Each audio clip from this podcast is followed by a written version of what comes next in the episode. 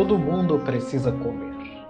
Seja qual for o seu motivo para vir a Gloomhaven, aqui na extremidade do mundo, esse simples fato nunca irá mudar. Um mercenário não pode lutar com o estômago vazio. Então, quando Yexera, uma Valrath vestindo um manto vermelho e joias de ouro suficientes para mantê-lo alimentado por uma década, se aproxima de você na taverna Leão Adormecido e oferece pagar dez moedas de ouro para rastrear um ladrão e recuperar alguns bens roubados? Ora, parece uma desculpa tão boa quanto qualquer outra para ficar sóbrio e começar a pagar a sua conta. Este ladrão levou alguns documentos importantes, diz a comerciante de pele vermelha, com o rabo girando em agitação. Não me interessa o que fará com ele. Apenas traga de volta o que é meu.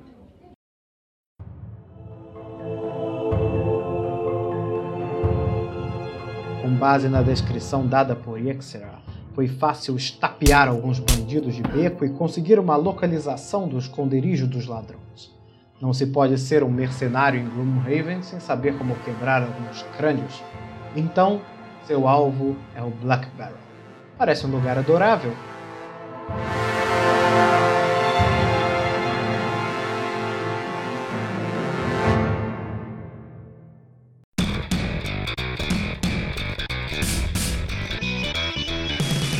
Fala pessoal, bem-vindos a mais um Pesado ao Cubo. Meu nome é Mario Red e combate com cartinha só é melhor ou igual a combate com dado quando funciona exatamente igual ao combate com dado. Bom, Mario roubando mais uma vez minha fase. Fala pessoal, aqui é João Amaral. E na verdade, o combate com cartinha é melhor que o combate com dado. Porque o combate com cartinha, você pode tirar, colocar cartinha, modificar teu dado. Dado não dá para ficar pintando o dado, modificando o dado. Dá pra manipular. Até dá. Fala galera, Sirius aqui. E Finalmente um jogo pesado, né? 10 quilos de caixa. Sempre essa. Acho que você já usou umas 20 vezes. Piadinha do primeiro episódio que o Sirius participou. tá bom? É, porra, acho que o Sirius já usou essa entrada 325 vezes. É pra entrar o jabá. Se você quer saber qual outro episódio eu falei a mesma entrada, confere lá, High Frontier, episódio 1.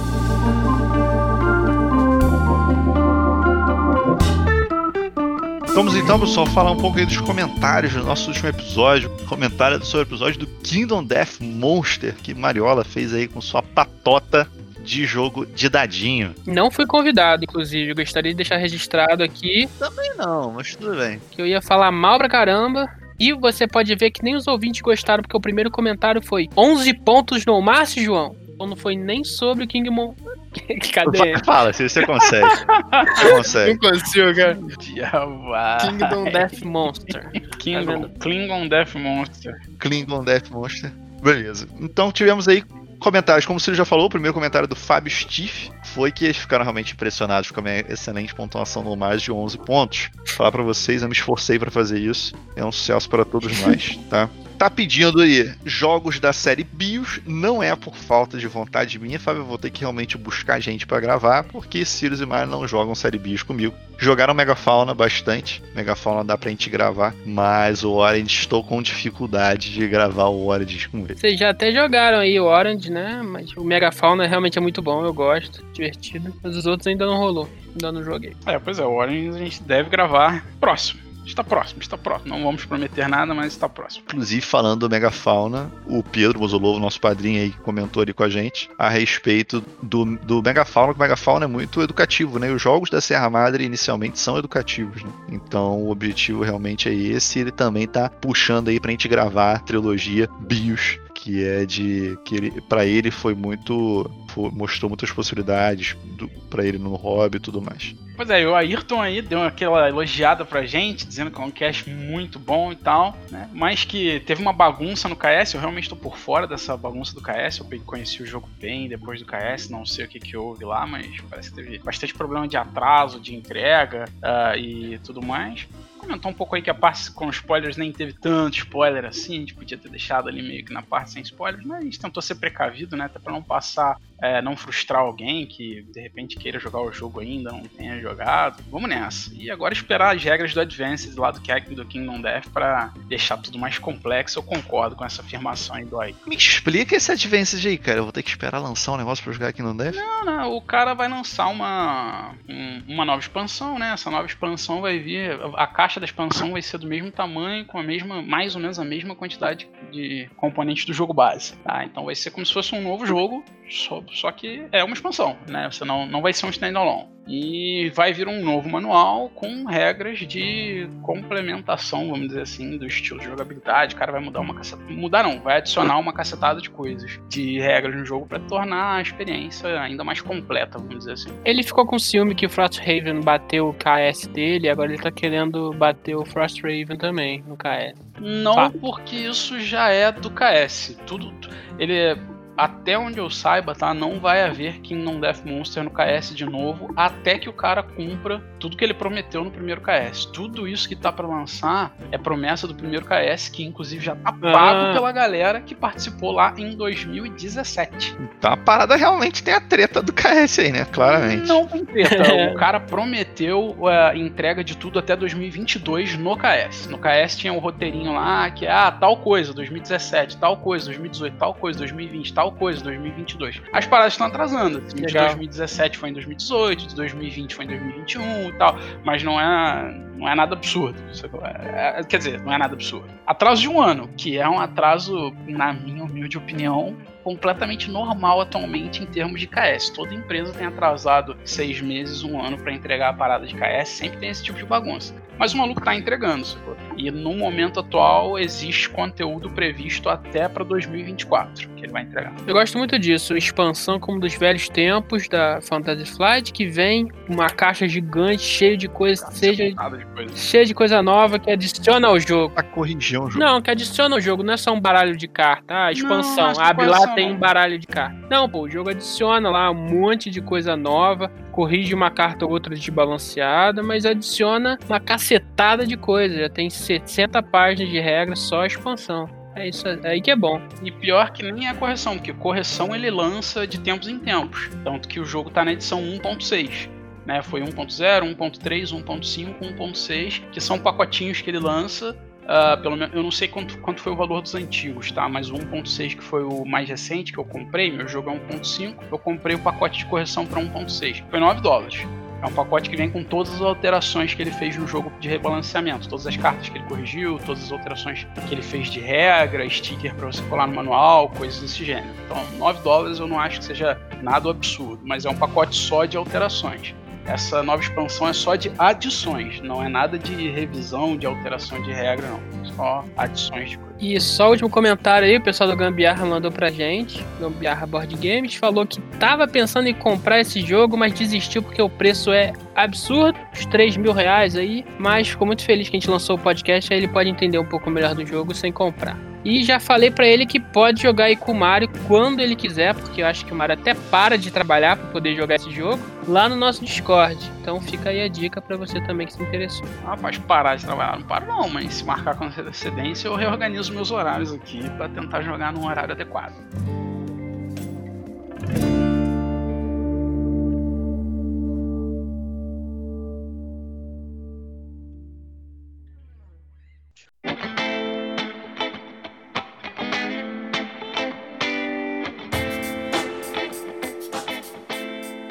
Então vamos pro destaque da semana, galera. E como destaque, na verdade, eu quero entender de vocês dois estarem jogando com os padrinhos lá no Discord o High Frontiers for All em doses homeopáticas. Me entender isso aí melhor. Não, cara, o que aconteceu é o seguinte: High Frontier for All conseguir uma galera para jogar High Frontier com regularidade. Olha que beleza. Inclusive, joguei já do último podcast pra cá três partidas. Então, o que, que a gente fez na verdade? É, um dos nossos padrinhos ele tem, tem um horário um pouco pior, né? De, de trabalho e tudo mais, tem filho pequeno, então ele só consegue jogar mais à noite. Então, e ele gosta muito do High Frontier, e desde, já tem a segunda edição, enfim. E então a gente combinou assim, cara, por que, que a gente não? É um jogo longo, a gente sabe que é um jogo longo.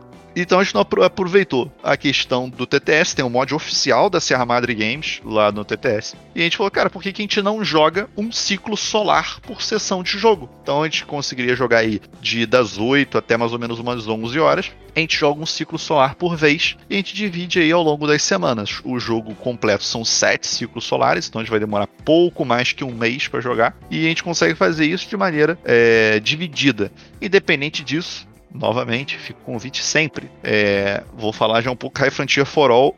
Conseguiu melhorar o que já era muito bom para mim. Consigo, quem quiser ir ao longo da semana, eu consigo arrumar um horário pra gente jogar High Frontier síncrono, uma partida até o fim, sem problema. Joguei inclusive essa semana com o Pedro e nosso padrinho, o Ricardo, outro que já tá lá direto no Discord com a gente. Uma partida do jogo base em 5 horas tendo um novato jogando. A gente jogou bem tranquilo aí em 5 horas o jogo. Acho que é um tempo bem favorável, né? Um ciclo solar demora o quê? Uma hora? Depende. Mário tá na mesa? Mário tá na mesa. Mário tá na mesa, três horas. duas horas e meia. Não, calma aí, calma aí. São três horas por sessão, são sete sessões, é isso? Vocês estão jogando full? Tudo, tudo, tudo, tudo que existe. Assim, Tudo. é, vou te falar que não são três horas que acontece. Vou até corrigir um pouco, é menos que isso.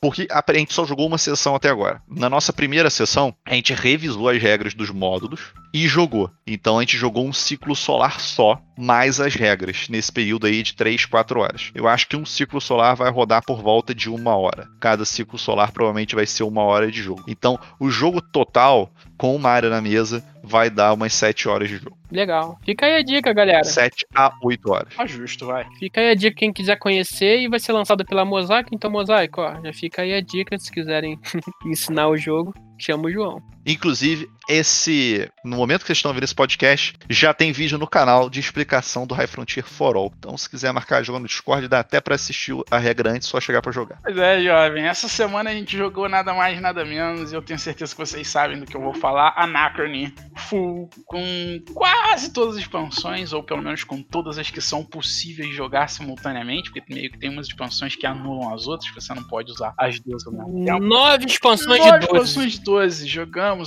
Ciro recebeu aí a sua Infinity Box, a gente não perdeu tempo, botou na mesa, saiu aprendendo regra, aprendeu todas as regras de todas essas nove expansões. Na verdade, Sirius aprendeu das 11, mas viu lá quais que não podiam misturar. A gente tentou jogar o mais completo possível pra tentar conhecer o máximo de jogo possível. Caralho, que jogo fenomenal, mano. Que jogo fenomenal. O jogo é muito bom. Eu já gostava bem de Anacron, a gente já tinha jogado o jogo base alguns anos, alguns anos, é, um ou dois anos atrás, mais ou menos, eu tinha jogado o jogo base já umas duas, três partidas. Gostava dele, acabei vendendo por causa do valor, ele era um jogo muito caro na época, continua sendo, né? Mas na época eu precisei, acabei vendendo ele, me desfazendo dele, não achei que valesse a pena o valor. Achava ele bom, mas não achava ele excepcional. Essa partida que a gente jogou essa semana foi excepcional. As expansões dão um gás fenomenal no jogo, adicionam uma quantidade de coisas absurdamente boas no jogo.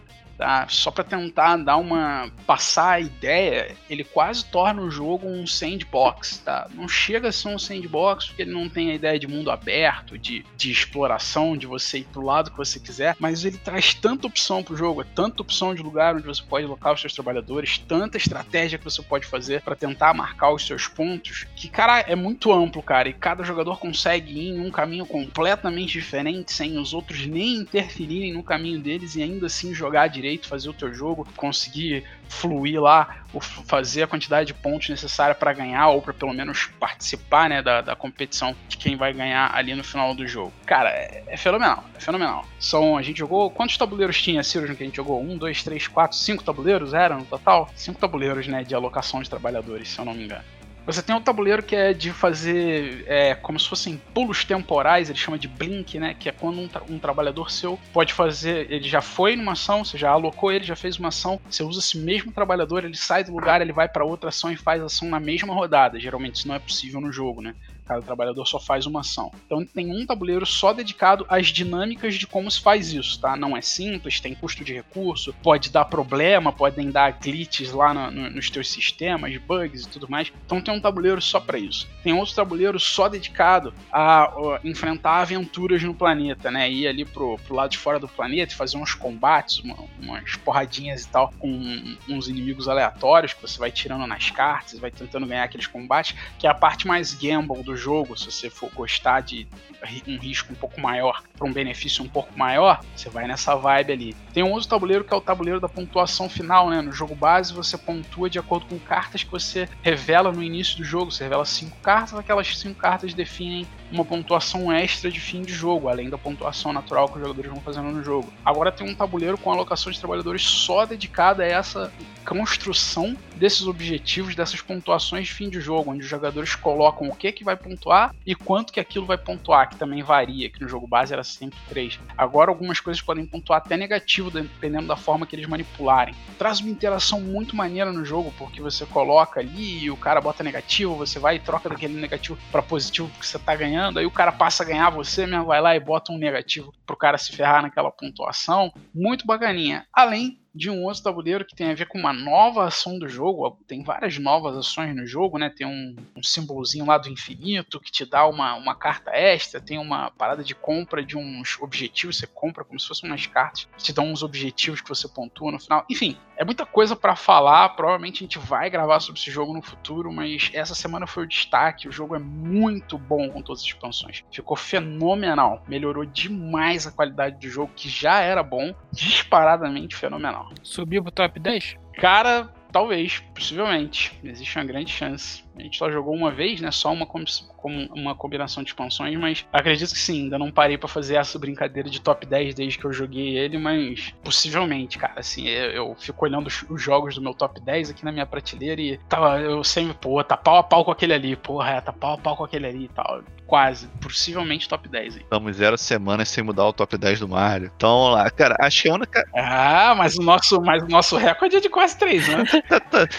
e teu, João? O teu já mudou, né? Essa a única ressalva que eu tenho, assim, não, não jogue do jeito que a gente jogou. Assim, não jogue com jogue todas sim, as expansões que a gente jogou. Não faça jogue. isso. Siga a recomendação do manual, jogue não ouça o mar. A gente jogou 7 é horas de jogo. Ser. Não é pra ser. Não, mas... não é pra ser. Pior, pior. É pra ser pior a experiência. Jogo, quando você consegue não jogar é... 7 horas de jogo sem sentir que você tá jogando 7 horas de jogo, se você se diverte durante as 7 horas do jogo, velho não precisa mudar nada, velho. O tempo é dispensável sobre a qualidade de um jogo. Se você se divertiu, o jogo tem 130 horas de jogo, você se diverte às 130 horas, pô, o jogo é do caralho. É, mas uh, não é pra ser 7 horas, a gente também leu um pouco o manual durante a partida, olhou muita coisa, então teve muitas situações que a gente conhecia o jogo, né? Tinha dúvida na regra, era a primeira vez. Provavelmente teve regra errada, então tem que re vou reler o manual para segunda partida a gente conseguir jogar isso aí melhor. E curiosidade aí pro ouvinte, nós já gravamos ano passado um podcast sobre Anacrone, tem duas horas de podcast só sobre o jogo base. E aí a gente falou, não, vamos segurar porque tá chegando Infinity Box, vamos fazer novo cast com tudo que tem para explorar ao máximo, tipo do Tricerion aí que a gente já fez da Mind Clash porque o jogo realmente vale a pena. Isso aí. Fora a entrevista com o Richard, né? Fora a entrevista com o Richard. Que fez o jogo. Cirus, aquele que menos joga. E aí, meu filho, o que, que você fala do teu destaque? Bom, meu destaque da semana é light, light, light ao cubo mesmo, porque você me apresentou Abstratos, um jogo nacional de Thelma Lubel e é um jogo vencedor do prêmio Ludopédia do Jogo Família do ano de 2018, designer nacional ainda por cima. E assim, cara, que joguinho legal, hein? Eu não gostava muito de Dixit porque ele satura depois de algumas partidas, você precisa realmente comprar outras expansões, mas aqui é, fiquei com uma sensação muito gostosa porque não são cartas, né? São você tem que montar uma escultura que representa um termo, um conceito, alguma palavra bem abstrata, então é bem desafiador e tem que usar muita imaginação para jogar isso. Eu acho que além da imaginação que eu nasci com, tem que ter muita criatividade e realmente achei bem divertido. A gente riu pra caramba com esse jogo. É, achei maneiríssimo ser um jogo nacional, que inclusive estou a fim de comprar, porque se um dia eu viajar e para fora do país, a galera tem que conhecer esse jogo. Teve só para vocês entenderem, cada um vai receber uma carta com um termo abstrato, você monta a sua escultura dentro de dois minutos. A gente tem umas peças, né, preliminares, tem umas 15 peças né, na tua escultura. Isso, peças das mais variadas, formatos, símbolos que se encaixam ou não se encaixam, e desde a caixa onde vem as suas peças até as próprias peças você pode usar na sua escultura para fazer essa carta, depois você devolve devolve a carta para o meio da mesa, entram mais algumas cartas do baralho, igual o Dixit, depois se revela e os jogadores têm que acertar qual carta corresponde a qual escultura daquele do outro jogador. E depois você tem um sistema lá de pontuação para ver. Mas cara, às vezes a, a gente teve uma situação, né, que eu tinha que fazer algo que falasse que era divergente. E aí eu fiz lá uma, uma escultura e o João falou: Pô, lembra, João? Você falou. Cara, eu achei que o seu não era divergente, porque você copiou o que o Mario fez. Então o seu era falso. Exatamente. A escultura do Cirus era é discretamente diferente da escultura do Mario. E saiu nas cartas aleatórias a palavra falso. Então eu pensei que o Cirus tinha construído a escultura do Mario com um errozinho para dizer que aquilo era falso, que tinha aquela coisa falsa. Então o jogo tem essa parte do confundimento que é bem interessante. Porque as questões, as cartas são todas abstratas. E elas realmente elas são quatro níveis de dificuldade. Então no começo a gente realmente tem, tem umas coisas mais fáceis, assim, que são coisas que que você consegue representar mais fisicamente, como por exemplo, organizado, algo nesse sentido. Até pro no último nível eu tô tentando lembrar qual era do Mario. Ah, no último nível tinha luz para ser representada. Luz. Luz, isso que eu ia falar. Como é que você faz uma escultura de luz com peças de madeira? Vai lá. Representando luz. Tempo. Né? Não sei, até hoje eu não sei. não, eu sei como é que representaria a luz. Então não fala. Não fala pra gente jogar. Vamos, vamos jogar que eu tenho ideia como é que representaria a luz. assim, como você representa, beleza. Agora que eu entenda é outro esquema. Pode ser. É, esse Abstract é um joguinho bacana. Ele é, ele é divertidinho, fácil, rápido de jogar. É o tipo de jogo tranquilo de jogar com a família. Você jogar com o pessoal que não, da sua família que de repente não gosta tanto de jogos de tabuleiro. Mesma vibe aí de, dos clássicos Dixit, Concept. Esses party gamezinhos de, de de adivinhar o que, que o outro está fazendo, né? Imagem e ação até, falando de um outro party game nacional. Ah, tanto minha vibe é o tipo de jogo que eu enjoo muito rápido, eu não consigo jogar mais do que uma partida por dia de um negócio desse. vou jogar uma, se eu jogar duas, eu já vou estar, tá, é, ok, legalzinho. A terceira eu já não aguento mais. Mas ele é divertido, ele passa o tempo, ele é bacana para preencher um espaço entre um jogo e outro, ou para você apresentar para a família do seu amigo, você vai na casa dele jogar, você leva um jogo pesado para jogar com ele, leva um joguinho tranquilo assim para apresentar pra galera, só pra galera inteira interagir ali um pouquinho com vocês, eu acho que ele se encaixa bem nesse tipo de situação. É, eu quis levantar a discussão até pelo que o João falou, né? Que vai guardar esse jogo com carinho para quando ele tiver filho ensinar termos em outra língua. Termos abstratos, que é algo bem difícil de ensinar. Então, ter isso aí para você ensinar inglês, ensinar português para alguém é bem interessante. É, o jogo é em português, né? Mas nada que você não possa criar suas próprias palavras. Ele dá essa opção também. O importante são as peças. O importante são as peças. Então fica aí a dica. Quer ensinar inglês para seus filhos, português, termos abstratos assim, e se divertir fazendo, fica aí. Abstratos.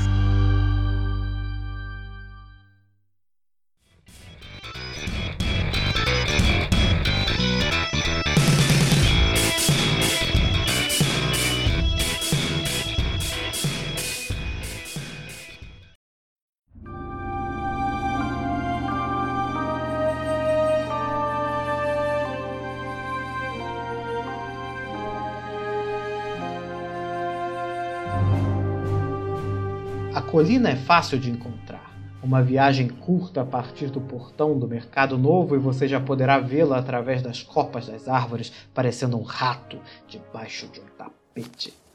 Aproximando-se, você vê que a colina é feita de uma terra negra. Sua entrada é pequena e apresenta uma escadaria de pedra desgastada que conduz à escuridão. À medida que você desce, você fica feliz quando observa a luz que emana lá de baixo Infelizmente, a luz é acompanhada pelo cheiro inconfundível da morte. Você imagina o tipo de ladrões que fariam seu acampamento em um lugar tão horrível até que você chega ao fim dos degraus. Aqui você encontra sua resposta.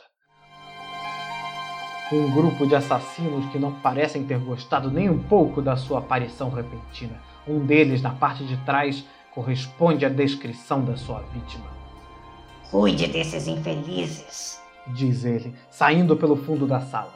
Você pode ver vagamente sua silhueta indo em direção ao corredor através de uma porta à esquerda. Bom, não é todo dia que encontramos pessoas tão estúpidas que trazem seus objetos de valor para nós. Sorriu um dos maiores bandidos, desembainhando uma espada enferrujada. Nós vamos matar vocês agora. A piada é sem fundamento. Se vocês tivessem algum objeto de valor, você provavelmente não estaria aqui para começo de conversa.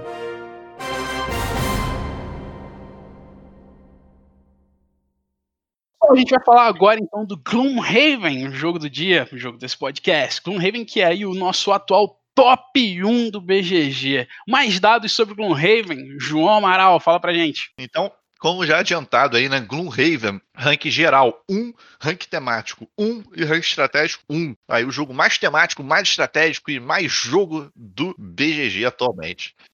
É o que estão dizendo aqui, né? Segue com a gente para saber se você concorda ou não. Um jogo aí do Isaac Childers, né? Foi o, o jogo aí que colocou, eu diria, o Isaac Childers no cenário do board game moderno, né? Em geral, ele tem jogos anteriores. Ele tem Ford War de 2015, anterior aí ao Gloomhaven. Mas o Gloomhaven foi o jogo que realmente trouxe Zack Shields para ser conhecido, né, cara, de maneira geral aí por todo mundo. O Gloomhaven de 2017, tudo que ele tem aí, lançou algumas coisas depois, mas o Gloomhaven realmente trouxe ele para ser conhecido no, no cenário board game atual, vamos dizer assim. É um jogo aí para 1 a 4 jogadores, tá como melhor para 3 jogadores aqui no BGG. Eu acho que eu discordo um pouco a respeito disso. Discordo, discordo, gosto do. Mesa, mesa cheia, né? Acho mesa cheia mais interessante. Até porque a, a, o mais legal dele é a mistura dos personagens, Sim. né? Os quatro personagens, cada um com suas características diferentes. É, com dois não é muito legal, não. Eu acharia que com dois ficaria interessante se, por exemplo, cada um controlasse dois bonecos. É, é, é. Só dois, cada um controlando um, tem. Claramente tem umas misturas que não funcionam. É. De personagens, assim, que, que não. Tu, tu não vai conseguir, velho. Essa é uma dificuldade astronômica. Se tiver dois heróis papéis, mago, então, é, papelzinho, squish e, e, mago.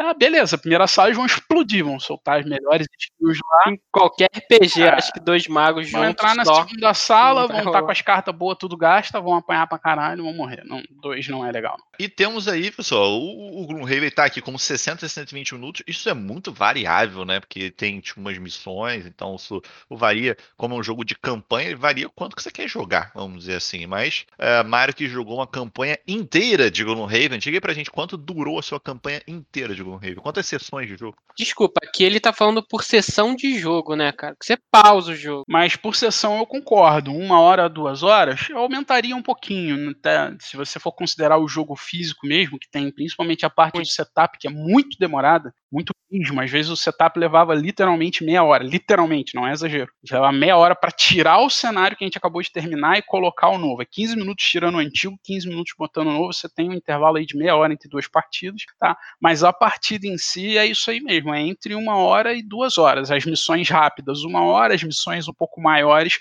duas horas. Talvez duas horas e meia no máximo, mas não passa muito disso aí não. Agora, com relação à campanha, a campanha que a gente jogou, particularmente que eu joguei com Sirius, a gente fez aproximadamente 60 missões. Se eu não me engano, foram 56 missões que a gente fez para zerar. Então deve ter dado algo em torno aí de 130 horas, cento e poucas horas mais ou menos. Eu joguei uma outra campanha que eu fiz mais missões, era uma galera mais completista, que queria fazer todos os side quests, fazer a porra toda e tal a gente fez em torno de umas 78 missões e aí deve ter levado umas 160, 180 horas, sei lá. São 90, não são? São 94, agora o número me fugiu a cabeça, acho que 93, talvez, 93. Só que não tem como você fazer todas em uma campanha. É, Realmente não tem. Algumas eliminam outras. Dependendo do caminho que você escolher, você vai escolher A ou B. Se você escolher A, você fechou a missão B para sempre no jogo. Você nunca mais vai poder fazer ela. Se você escolher B, você vai fechar a missão A para sempre no jogo. Você nunca mais vai poder fazer ela. Então sempre tem umas 20 que não vai ter como fazer de forma nenhuma. Não importa o quanto você queira ser completista, fazer tudo, cada missão do jogo sempre vão ter aí umas 15, entre 15 ou 20 que vão ficar de fora. E é por isso que tem uns cracudos assim que jogam mais de uma vez o jogo e tudo mais. 325 campanhas, não é isso? Não dá pra entender, não. Mas beleza. Só que eu joguei duas completas e uma incompleta. Ia jogar a terceira, mas a terceira, por causa da pandemia, acabou. Por causa do Kingdom Death Monster. Não, por causa da pandemia mesmo. Eu jogava com o Bolzado e o Frank nas terças-feiras no Rio, que era depois do meu trabalho. Eu terminava de trabalhar e ia pra casa lá do Bolzada jogar. Peraí, peraí, peraí. Você trabalha? Três campanhas de Raven, mais 600 partidas de King Kong Death Monster, eu achei que não trabalhava. Depois do trabalho, né, velho? Me surpreendi com essa Vocês, informação. Vocês ficam aí querendo fazer mestrado depois do trabalho, eu vou me divertir depois do trabalho. Tá vai lá, João, continua aí, cara, senão a gente não vai sair disso. Prioridade, né, cara? Prioridade. Pois é. Agora, peso do Gloomhaven, peso pra mim é um pouco polêmico. Temos um peso aqui de 3.86 pro Gloomhaven. O que vocês me dizem a respeito do peso? Eu acho que o peso dele tá um pouquinho é exagerado. Não é isso tudo, não. Ele é bem intuitivo, ele é bem light na, no decorrer do jogo. O maior motivo dele ter peso, da galera dar peso um pouco é, médio pesado ou mais pesado para ele é o fato de que ele tem muita, muita, muita regrinha, muita regrinha chata de exceções de momentos específicos. Então você tem a regrinha de como prosseguir quando você está lá na cidade, você tem a regrinha específica que diz que você só pode fazer level up na cidade e tem uma regrinha que diz que você só conclui um battle goal se você ganhar a missão, mas você não precisa sobreviver à missão para concluir o battle goal. Enfim, tem essas pequenas exceçõezinhas que são chatinhas de lembrar, muita gente joga errado, nos grupos que eu joguei o pessoal errava isso constantemente, perguntava e reperguntava essas regrinhas, então assim, ele é pesado no sentido, de, no sentido dessas regrinhas pequenas, mas a jogabilidade geral, se, se você tiver uma pessoa na mesa ciente dessas regras, só para ficar lembrando a galera, só para não deixar a galera ficar cometendo erros, o restante da galera, 90% da parte do jogo, que é a parte que a galera vai jogar mais constantemente, é muito tranquilo, cara, não, não, não tem muito mistério não, acho que essas regrinhas é que trazem o peso pro jogo, mas como eu falei, basta uma pessoa para amenizar bem esse peso. Você tira o peso da, do, do, da galera que só que tá ali para se divertir, mais pela aventura, pela parte RPG do jogo, deixa com o cara que é mais chatinho com regra e tal, esse maluco comanda, ele tira esse peso dessa galera. Te dizer que se você perguntar ali pro, pro Bruce, pro Tiagão que jogaram com a gente, provavelmente eles vão achar que o peso é um pouco mais baixo do jogo. É, eu ia falar exatamente isso, cara. O jogo baixa, você tem uma pessoa que conhece bem a regra, e como é co cooperativo, ele realmente você consegue lembrando essas coisas jogabilidade dele para mim é muito straightforward, é muito assim. É intuitivo, né? É um jogo muito temático e tal. Basicamente, pô, na tua vez você joga uma carta vai fazer uma de duas ações da carta, cara. É, é, isso. Jogou isso. Mais importante, como você vai, é o que você falou, né? Como é que você vai fazer a estratégia em relação a, a como é que tá a pare, quais são os poderes da pare. Mas para mim ele é um jogo médio, assim. Acho que eu colocaria ele para ele no máximo um 3,5 de peso. Não, não, nada além disso. É o que eu falei, é uma pessoa para tirar o peso do, do, das costas dos outros e é suficiente. Cara, eu acho o peso no jogo que acrescenta. São os componentes são pesados. A caixa que tem é, O que acrescenta peso.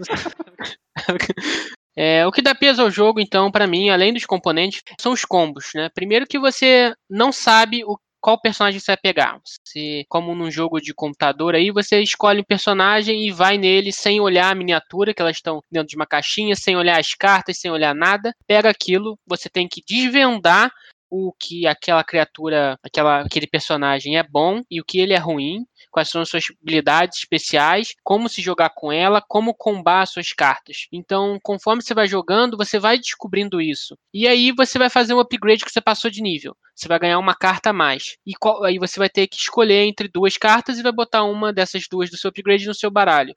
E aí você vai formando esses combos. E depois você percebe, quando você estiver, sei lá, no nível 5, que você jogou fora as cartas que seriam pro combo que você queria. E aí ferrou. Então, eu acho que isso pro jogo uma certa, um certo peso. Combinar coisas que você só vai conseguir combinar jogando e, e, vivenciando e se ferrando no mapa. Porque não é intuitivo quando você pega um personagem novo entender os combos dessa criatura. E como você monta o seu baralho de dano, como você monta o seu baralho das cartas, como você vai negociar com os outros jogadores, porque é cooperativo, então, ah, faz isso que eu consigo fazer aquilo e tal. Isso tudo adiciona diversão é, e muito peso ao jogo. Mas é, eu acho que ele tá de corte pra gente falar no podcast, mas não é um jogo extremamente pesado, não. Tipo 3.8 para você? Seria isso mesmo? 3.7 ali. É, o valor para mim é meio irrelevante. O que importa para mim é, é, é o quanto peso ele, ele traz, né? Porque o manual, ele não é complicado, é super didático. Peso de tempo não tem. Eu acho que é peso de combo mesmo e essas exceçõezinhas que você falou. Por mais que não tenham tantas exceções assim como um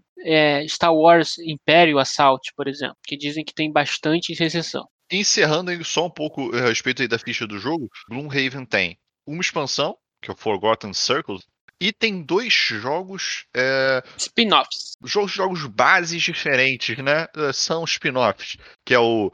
A Mandíbula do Leão, né? Jaws of the Lion. E, e o Frosthaven. O Frosthaven, que foi a campanha do Kickstarter com maior arrecadação na história. Detalhe, não é a campanha de Kickstarter dentro de jogos de tabuleiro. É a maior campanha de Kickstarter geral. Então, sempre vale a pena ressaltar isso. O Kingdom Death era a primeira maior campanha do Kickstarter da história em arrecadação. Foi mais de 10 milhões, foi quase 11, 11 milhões de dólares. E o Gloomhaven bateu o Kingdom Death por um, um milhão quase, foi 12 milhões de dólares.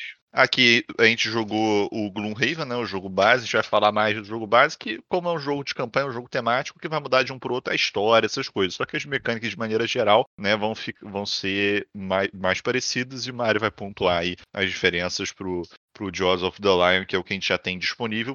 Mecânica. O que, que, temos aí de mecânica do Gloomhaven, tá? O BG coloca aqui, bota 18 mecânicas no jogo, que sinceramente se resumem em manejo de carta e deck building. Só. E na verdade o deck building é bem assim, não é, não é um jogo de deck building, né? Quem gosta aí de jogos de deck building. O fato é que, como o Sir falou, conforme for passando as missões, você vai adicionando cartas ao teu deck e esse deck vai rodando, né, na, na tua mão. Mas durante uma sessão de jogo, o teu deck não varia. Então essa essa dinâmica é importante, um pouquinho diferente do deck building né, tradicional, pode dizer assim. Mas é um jogo aí cooperativo, grid movement e o hand management é a parte mais importante do jogo. Tem as outras muitas mecânicas aqui no BGG, mas são coisas que fazem parte do tipo de jogo que é. São aquelas genéticas. Sim, tipo storytelling, porra. A gente tenta citar aqui as principais, as que tem mais efeito dentro da jogabilidade do jogo, dentro do contexto de você sentar e jogar aquele jogo, o que você vai sentir? Você vai sentir o variable player power ali dos personagens, você vai sentir o hand management, você tem que manusear muito bem a sua mão, você vai sentir um pouquinho o deck building, o resto você não vai sentir nada. Você vai, ah, ele tem, sei lá, action kill, tem. Você, não, você nem vai lembrar desse conceito dentro do jogo, ele vai estar tá ali escondidinho. Nike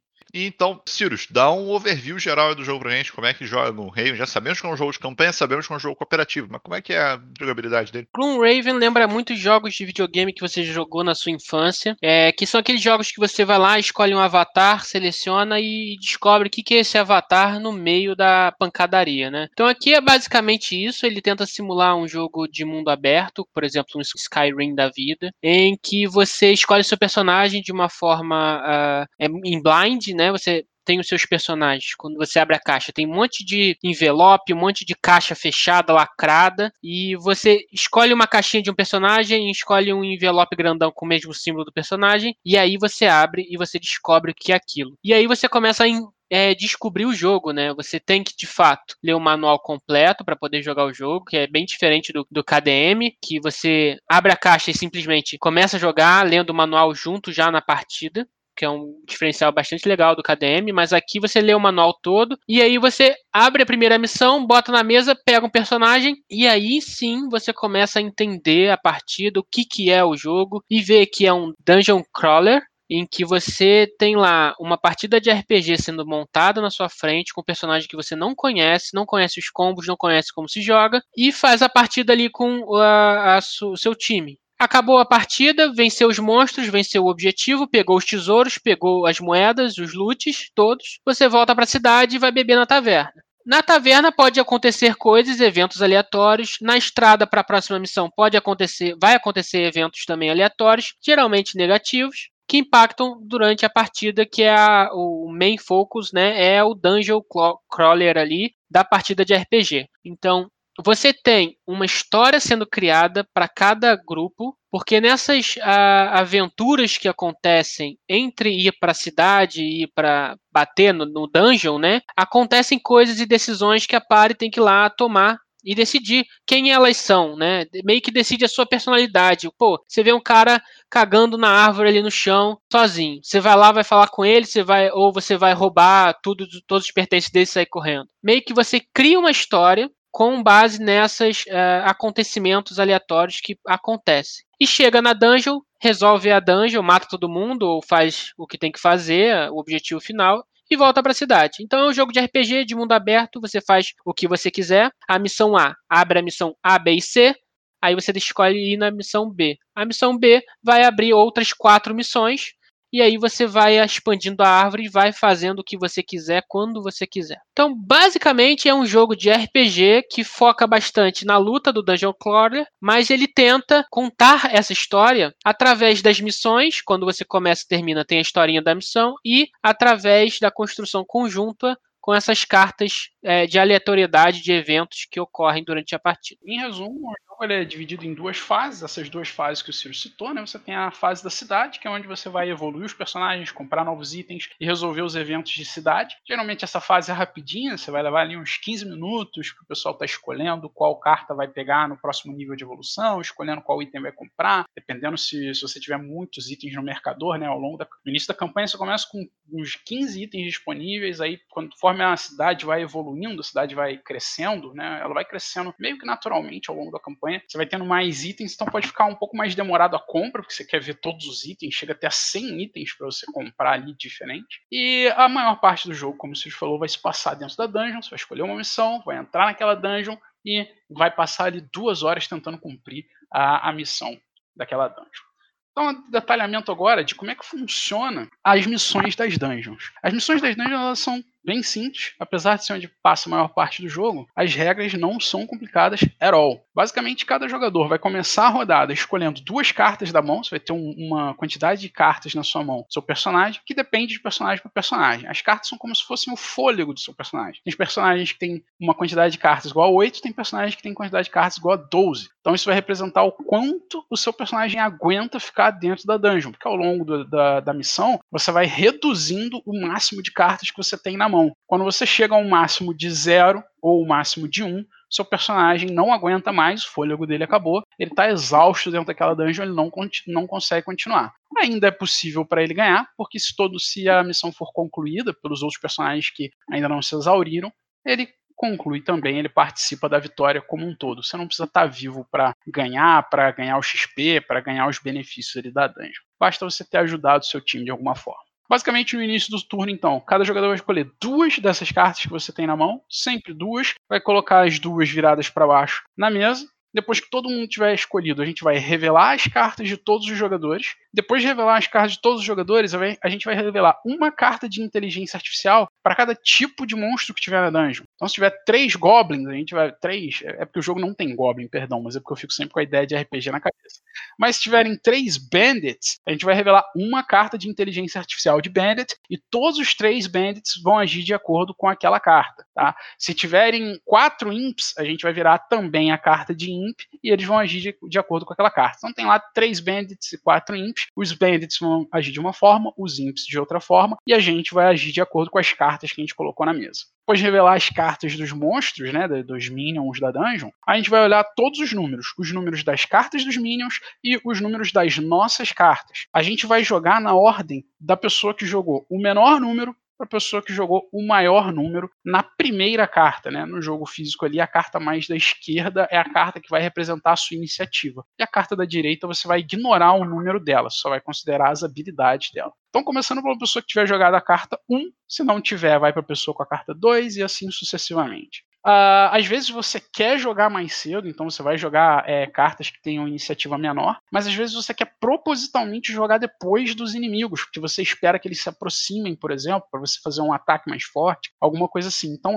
é, apesar da ideia da iniciativa em RPG, geralmente, eu acho né, que em 100% dos casos você quer jogar primeiro, quem joga primeiro num DD tem vantagem, no Gloomhaven isso não necessariamente é, é vantagem, né? tá? Isso não necessariamente é verdade, perdão.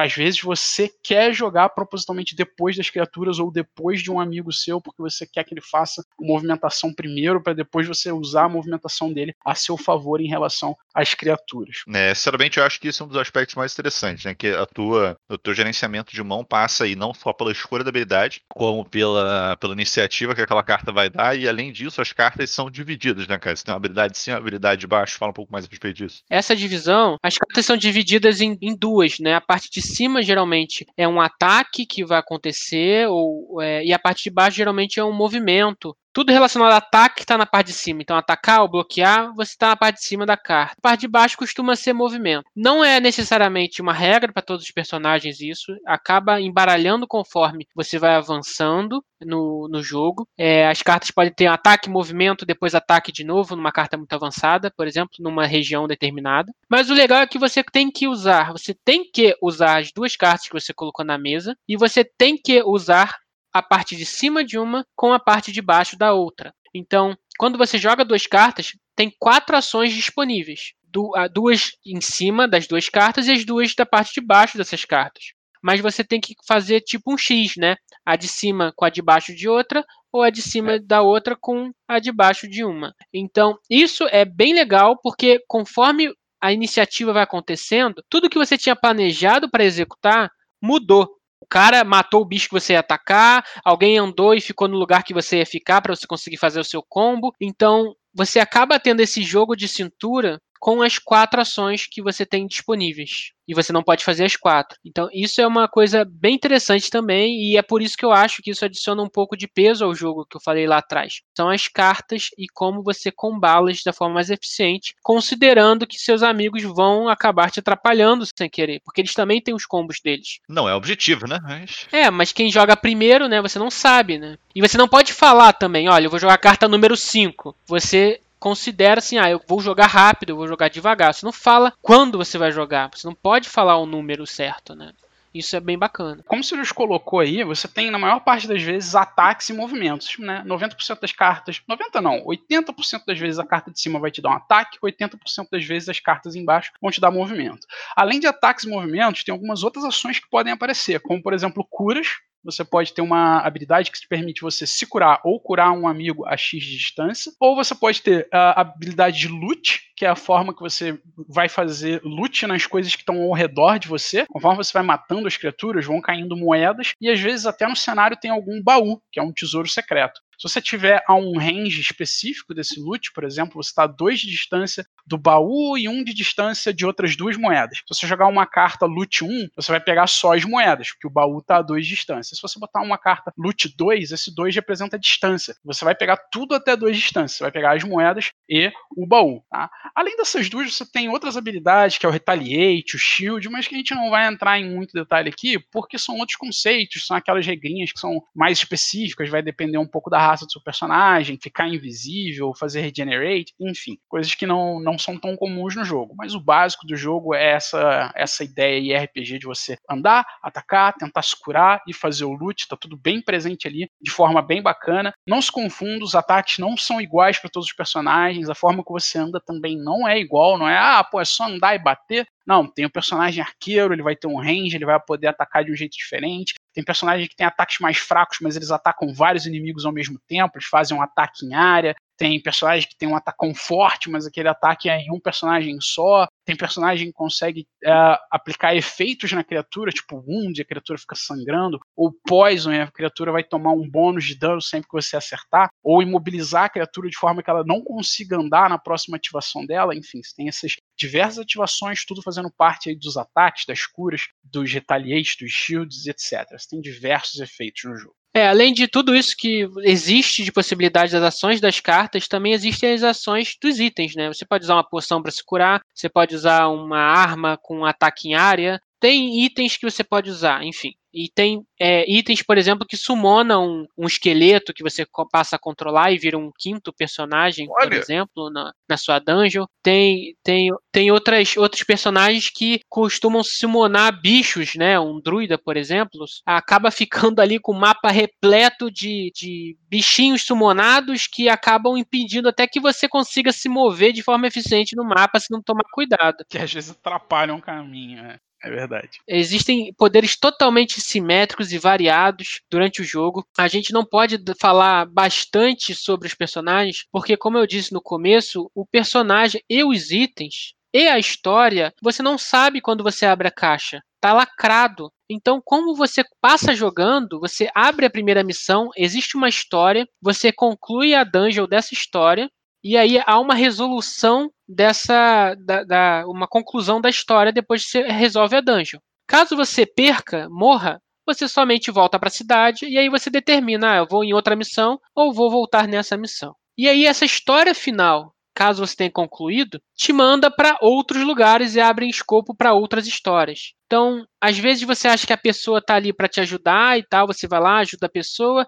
quando você conclui a história, você vê que ela era um demônio, sei lá, e aí você se deu mal, e aí abre uma opção de ajudar o demônio ou destruir o demônio. Estou falando uma ideia abstrata, não necessariamente se tem no jogo, ou tem, você vai ter que jogar para descobrir, mas as coisas não são bem preto no branco com quando a história é contada. Você vai tomando a sua decisão e você vai entendendo é, quem é bom e quem é mal, e se você quer ser legal ou ruim, determinada partida. É, uma outra parada bacana que acontece na conclusão das missões é que a gente ganha a experiência, né? E o loot. A gente geralmente pode ganhar, geralmente não, né? A gente pode ganhar itens, pode ganhar mais XP, pode ganhar dinheiro, pode ganhar achievements, é um, um conceito legal do jogo, que dependendo do que, que você conseguir, se você conseguir uma determinada façanha numa determinada missão, você ganha achievements, você vai marcando esses achievementzinhos ali no mapa e vai ficando maneiro. E esses achievements, eles podem inclusive mudar um acontecimento no futuro do jogo. Pode chegar a um determinado ponto que se você tiver um achievement, você vai ter uma opção A para fazer, e se você não tiver, você não vai ter aquela opção. Você só vai ter a opção B. E se você tiver o achievement, a opção B não vai estar disponível. Então, não é só simplesmente, ah, se eu tiver o achievement, eu tenho mais opções. Não. Se você tiver o achievement, você mudou o seu caminho. Isso é uma coisa interessante. Só um último detalhe que eu gostaria de falar ainda sobre a jogabilidade dentro da dungeon é a questão do XP,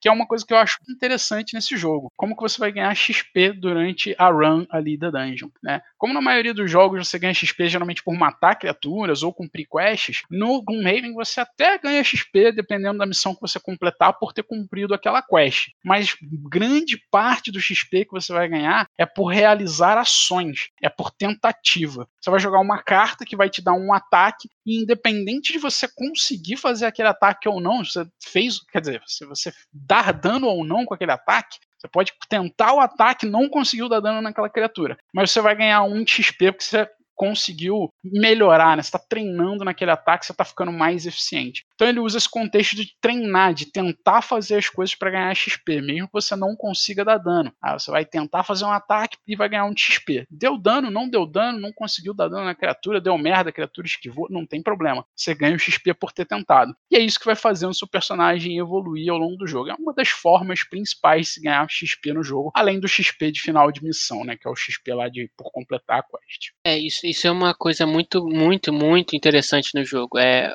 você os ataques te dão a XP, né? Diferente de um RPG normal. Você fez uma ação, fez um ataque por bem maneiro, magnífico. Parabéns, você ganhou um XP de recompensa. Venceu a dungeon. Parabéns, você ganhou um XP de recompensa. Acabou. Você não ganha mais XP de outra forma. Só jogando cartas, fazendo ações fortes. E geralmente as cartas que dão XP fazem você perder a carta para até o final do, da partida, né? Ganhar a missão, você depende desse seu fôlego, que é a outra coisa que a gente vai falar mais na frente, que é bem legal no jogo. É, entrando agora um pouco na parte que a gente fala da cidade, né? Então, um pouco como o pessoal falou, a gente tem a parte realmente da missão, tem alguns eventos que basicamente são leitura de carta e decisões nas estradas, quando a gente vai passar de um local para o outro, quando a gente vai voltar na cidade. E tem a fase do jogo, que é a fase da cidade, que é uma fase intermissões, né? Vamos dizer assim. Então, o que a gente pode fazer na cidade? Na cidade, onde a gente vai poder fazer o level up do nosso personagem. Então, se a gente chegou num nível determinado de XP ali que é variado, a gente vai poder fazer o level do personagem. Que nada mais é que ganhar uma carta a mais para a gente colocar no nosso, no nosso deck. Então, por isso que eu falei a questão do deck build. A gente vai ter uma escolha ali e vai botar uma carta no nosso deck. É interessante que tem bastante escolha nesse sentido. Que carta você vai colocar, que tipo de habilidade que você quer, que tipo de habilidade a tua party está precisando nesse momento. E além disso, a gente vai aumentar os pontos de vida, né, o HP do nosso personagem, e a gente vai escolher um perk, que é um, quem gosta aí do de D&D ou outros jogos de RPG, é, é, um talento, né, que a gente vai colocar ali, que é uma habilidade que tem na própria ficha do personagem que a gente pode ganhar quando a gente faz level up. Além disso, o que a gente vai poder fazer, que eu acho um dos aspectos mais interessantes do jogo, mais interessantes, tirando a parte normal do combate, que é a aposentadoria do personagem. Isso é uma coisa que a gente acabou não falando, mas cada personagem, quando a gente começa o jogo, na verdade, todo personagem que você começa a jogar, ele tem uma quest pessoal. Essa quest pessoal é uma cartinha, né, que é aleatorizada. Então, assim, naquele, naquele esquema, né, de pega duas, escolhe uma, e essa quest pessoal, ela vai determinar em que momento que você vai aposentar o teu personagem. É, e tem uma história por trás. Tem quest, por exemplo, para te falar de matar tipos específicos de, de, de monstros. Você tem que matar tantos tipos específicos de monstros, porque o teu personagem ele tinha uma,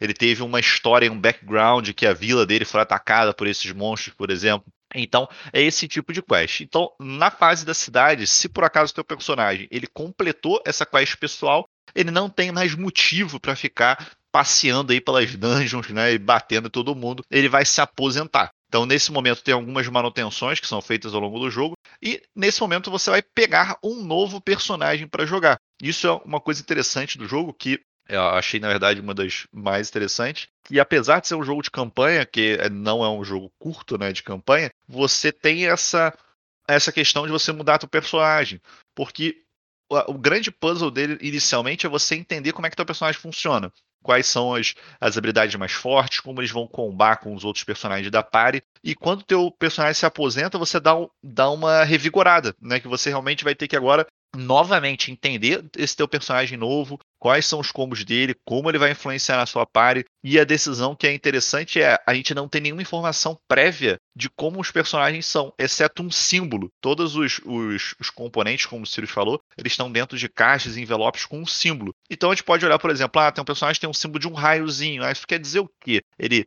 ele é um, um, um personagem que é, que é um mago que ataca com um raio, ou às vezes é um outro personagem mais relacionado à cura. Sensação de agilidade, passar. Um rápido, exatamente. Um, um, ágil, tipo um Tiff maluco. Exatamente. Então, assim, pode, pode ser de tudo, e a informação que você tem é essa. Então, essa questão é bem interessante. E geralmente, quando você lê o objetivo de vida, você não faz ideia de como você vai resolver. Porque às vezes é matar um bicho e você não sabe nem que bicho é esse, não sabe nem se ele vai aparecer durante a partida. Então você pode ter um, um jogador complete missões de vida de três personagens e consiga desbloquear novos personagens e fique fazendo essa rotação, enquanto tem um outro personagem, um outro jogador demore aí cinco, seis, sete sessões para conseguir aposentar o personagem dele. E quando de fato vai aposentar, o bicho, o o personagem já está com todas as perks possíveis, todas as habilidades possíveis, porque está um nível muito alto, enquanto outros jogadores podem ficar aposentando personagens de níveis mais baixos para conhecer novos personagens. Então também é uma forma de se jogar, querer explorar ao máximo um personagem só ou explorar mais personagens em níveis mais baixos. Mas isso depende de você, mas também depende das coisas acontecerem, né? Os bichos aparecerem, o local que você tem que ir acontecer, enfim, diferenças, diferentes coisas têm que acontecer e você não sabe quando vão acontecer ou se vão acontecer. É que ambas as opções são divertidas. Tanto é legal você explorar um personagem ao máximo, tentar chegar no nível máximo do jogo, que é o nível 9, e desbloquear aquelas cartas das habilidades mais fortes dele e usar elas para ver como é que funciona, você causa uns estragos absurdos, quanto a ideia de ficar tentando abrir vários personagens até você encontrar aquele que você se identifica mais. Tá? Eu particularmente tento seguir esse caminho de tentar, tentei, né, seguir esse caminho, tentar abrir vários personagens até eu achar um que eu achava muito legal. Então eu aposentei o primeiro, abri a primeira caixinha nova, não gostei tanto, aposentei, abri a segunda caixinha nova, pô, gostei pra caramba daquele. Aquele eu tentei demorar para aposentar, eu tentei não completar o objetivo dele, queria jogar ele até o final porque ele tinha o meu estilo de jogo, a minha cara de jogo ali, e eu achava maneiro tentar evoluir ele, conseguir as habilidades mais fortes. Tem um, tem um lance maneiro nisso, em descobrir o jogo e você se descobrir ali dentro do jogo. Você entrou para jogar no jogo e acabou descobrindo você. Não é, Jory. Mano, aprofundando do Long Raven. Então, resumindo um pouco o fluxo geral aí do jogo. A gente começa numa missão, numa dungeon inicial, onde a gente vai ter a primeira experiência com o nosso personagem. Tendo sucesso nessa missão, a gente vai voltar para a cidade, poder fazer as opções que eu comentei e depois partir para uma nova missão que normalmente vai ter algumas possibilidades para escolher. No caminho da nova missão, a gente sempre tem esse tipo de evento aí que ele coloca de evento de estrada, né? São os eventos que a gente vai ter umas decisões que podem ser benéficas ou na maioria das vezes maléficas aí para a próxima missão normalmente ou até permanentemente para nossa party. O que acontece se a gente perder uma missão ou se um personagem morrer? O que acontece aí no jogo? Quando você está numa missão, o mais legal são as cartas do seu personagem, que são as ações que você vai tomar. Mas também, como o Mario disse, é o seu fôlego. Então, cada personagem vai começar a missão com um baralho de cartas com um número de cartas diferentes e totalmente assimétrico. Você escolhe duas, coloca naquele esquema que o Mario explicou, executa a ação, como a gente já explicou, depois essas cartas executadas vão para uma pilha de descarte. As cartas que restaram na sua mão vão ser uma sua próxima escolha para a próxima round de ação. Quando você fica com nenhuma carta na mão ou uma, você é obrigado a descansar. Você pode fazer um descanso rápido, porque afinal de contas está no meio de combate, não tem tempo para sentar e dormir. Vai dormir. E aí então você vai pegar todas as suas cartas no descarte, embaralhar e jogar uma carta para fora do jogo, fora da, da sessão, né, da dungeon. Então essa carta vai sair, vai ser descartada, só vai ser recuperada quando você for lá para a cidade. E aí, essa é uma forma. A outra forma é você descansar. Estou cansado, eu estou num ambiente controlado, vou ficar uma rodada inteira sem participar do jogo. Ambiente controlado. Topo mesmo. É, meu personagem vai estar lá, ele pode apanhar, ele pode atrapalhar outro jogador. Eu não vou jogar nenhuma carta. Eu vou simplesmente pegar minha pilha de descarte inteira, escolher qual carta eu não quero mais e jogar essa carta fora, descartá-la. Então, você vai fazendo esse processo e vai jogando. Chega uma hora que não existe mais cartas para você jogar fora, porque seu deck já, já, já rodou muitas vezes. Então você pode acabar morrendo quando você fica com zero ou uma carta que tem que ser descartada. É, então, isso é o que a gente chama de fôlego do seu personagem. Porque outras coisas fazem você perder cartas dessa maneira e, é, e serem tiradas do jogo. Ataques muito fortes, ataques que dão muita XP, ataques que atacam muito em área, combos absurdos costumam ser legais, interessantes para determinada situação do jogo, mas te faz descartar cartas da sua mão. Então, o seu deck vai acabar girando mais rápido e você vai tendo menos fôlego para chegar no final da missão. Existem missões que você tem que racionar o máximo para conseguir chegar no final dela, porque ela é muito longa. Existem missões que você tem que usar os seus combos porque os bichos são muito fortes. E existem missões que você tem que se virar para fazer os dois. Então, isso é bem legal, essa, essa dinâmica e, e experiência que você vai adquirindo conforme você vai jogando. Só para dar uma clarificada, o Ciro estava falando aí, é porque eu acho que ele se confundiu um pouco nos termos. Tentando dar uma resumida só para não ficar muito confuso na cabeça da galera. Mas basicamente, quando você joga cartas numa rodada, aquelas cartas que você jogou, elas vão pro seu descarte. E aí você tinha 10, você jogou duas, agora você tem 8 para escolher. Você vai jogar duas, vai ter 6 para escolher. Você vai botando essas cartas no seu descarte. Quando as cartas que você tem na mão para escolher são uma ou zero, você vai ter que fazer esse descanso que ele explicou. Quando você faz o descanso, você vai pegar uma das cartas do teu descarte e jogar ela na sua pilha de cartas perdidas. É que o Sirius algumas vezes se referenciou a pilha de cartas perdidas como descarte novamente. E isso pode confundir. Essa pilha de cartas perdidas são as cartas que você não pode mais usar naquela missão em hipótese nenhuma. Então, na próxima vez, depois que você fazer o primeiro descanso, se você tinha 10 cartas, você só vai ter 9. Depois que você fizer o seu segundo descanso, você vai comprar 8. A sua mão vai estar tá com 8. E assim vai. Até o momento em que você vai ter duas cartas no descarte, vão ser suas duas últimas. Você vai fazer o seu último descanso, vai jogar uma delas para a pilha de cartas perdidas, vai comprar uma, na rodada que você não tem como jogar duas cartas, você só tem uma na mão para jogar, as outras todas estão perdidas, não podem mais ser usadas nessa missão, você está cansado, você está fora da missão. Obviamente, existe uma segunda forma de você ficar fora da missão, que é morrendo por dano. Ao longo da missão, as criaturas vão te dando porradas e essas porradas vão te dando dano. Você tem uma vida baseada no seu level. Quando essa sua vida chega em zero, você morreu definitivamente e aí você também está fora do jogo, está fora da missão, seguindo as mesmas regras de exaustão tá? Basicamente para o jogo morrer ou estar exausto, né, seja por fôlego ou por vida que você está fora da missão, não tem a menor diferença dentro do jogo. E me diz aí o que acontece se todos os heróis morrerem, se a gente falhar a missão.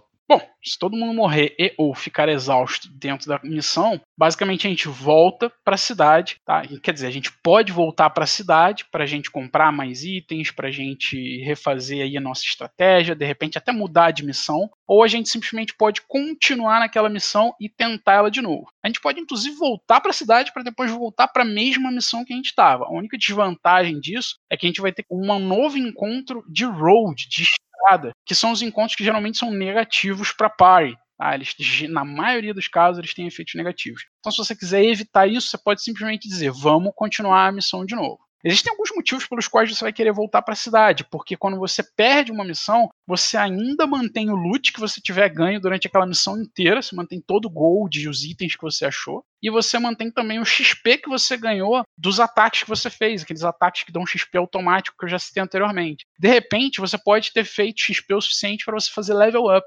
Só que lembra que para você fazer level up, você tem que voltar para a cidade. Você não pode dizer assim: "Ah, não, vamos continuar na missão, não vamos voltar para a cidade não, e eu vou fazer level up aqui entre uma missão e outra". Você não pode fazer isso. Os personagens eles obrigatoriamente só fazem level up se eles voltarem para a cidade. Essa é uma opção aí que você tem, voltar para a cidade ou continuar e tentar fazer aquela missão de novo.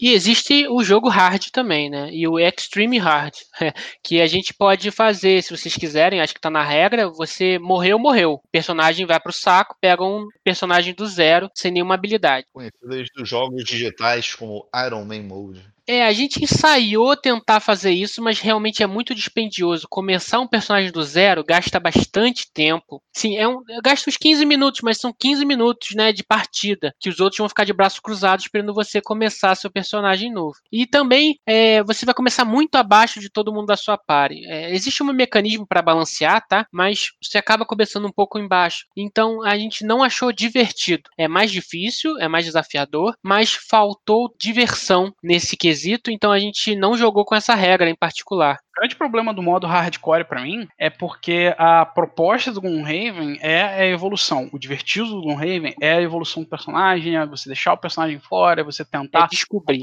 apresentar o seu personagem. Essa é a parte realmente divertida do jogo. Quando você morre, basicamente você tá perdendo toda essa evolução que você teve, você vai ter que começar um personagem novo, com um novo, uma nova missão de vida. Uh, ele vai estar tá zerado, sem itens, sem XP, sem cartas novas legais, divertidas. E você tá começando literalmente do zero ali aquele personagem. O problema é que a proposta do Gloomhaven não é essa. Quando você senta e você sente o jogo e você sente o que, que te diverte no jogo, o que te diverte no jogo é justamente se aproximar do seu objetivo de vida, do seu personagem, ou tentar ficar mais forte, batendo nos bichos com mais porrada, fazendo movimentações táticas mais interessantes, porque você agora tem mais opções de cartas e de ações diferenciadas que você pode fazer dentro da dungeon para tentar criar situações de jogo mais favoráveis para sua party. E quando você morre e você perde isso, perde essa beleza do jogo. Tá? Se você for olhar outros jogos, jogos em que também tem permadeath, o exemplo mais comum, obviamente, vai ser o Kingdom Death, que a gente já falou em outro episódio. A proposta do jogo é a morte constante, porque você não, o foco do jogo, o divertido do jogo, não é o personagem ficar fortão, é o teu assentamento crescer. Então, meio que a sensação de você perder um personagem e começar com um novo, ela não incomoda tanto no caso do Kingdom Death, mas no caso do Gloomhaven incomoda bastante. Incomoda não, é frustrante. Mais frustrante não deve.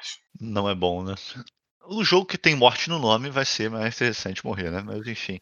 É. Uma parte mais legal que eu acho que chamou a atenção do João é a parte do combate, que o combate não tem dado, não é, Mário? É, cara, o combate ele usa um sistema de cartas que tem um nome muito curioso, tá? Eu não sei se todo mundo já ouviu esse nome, eu ouço muito esse jogo em jogos, esse nome em jogos eletrônicos, que é o sistema de Diminishing Returns. Diminishing Returns é o nome que eles dão para o sistema que tenta aproximar a quantidade que uma coisa acontece da quantidade esperada de vezes que aquilo acontece. Então vamos supor que você tenha 90% de chance de acertar, de dar dano numa criatura. Se na primeira vez você errar, você cair naqueles 10%, a sua segunda tentativa sobe para 95%. Se na, ter na segunda tentativa você ainda errar, a sua terceira tentativa sobe para 100%. Tá? Aí se na terceira você acertar, cai para 95%, não cai para 90%, porque você ainda tem que tentar dar mais dano do que errar para você se manter na média de 90% de acertos. E se você acertar várias vezes, por exemplo, as primeiras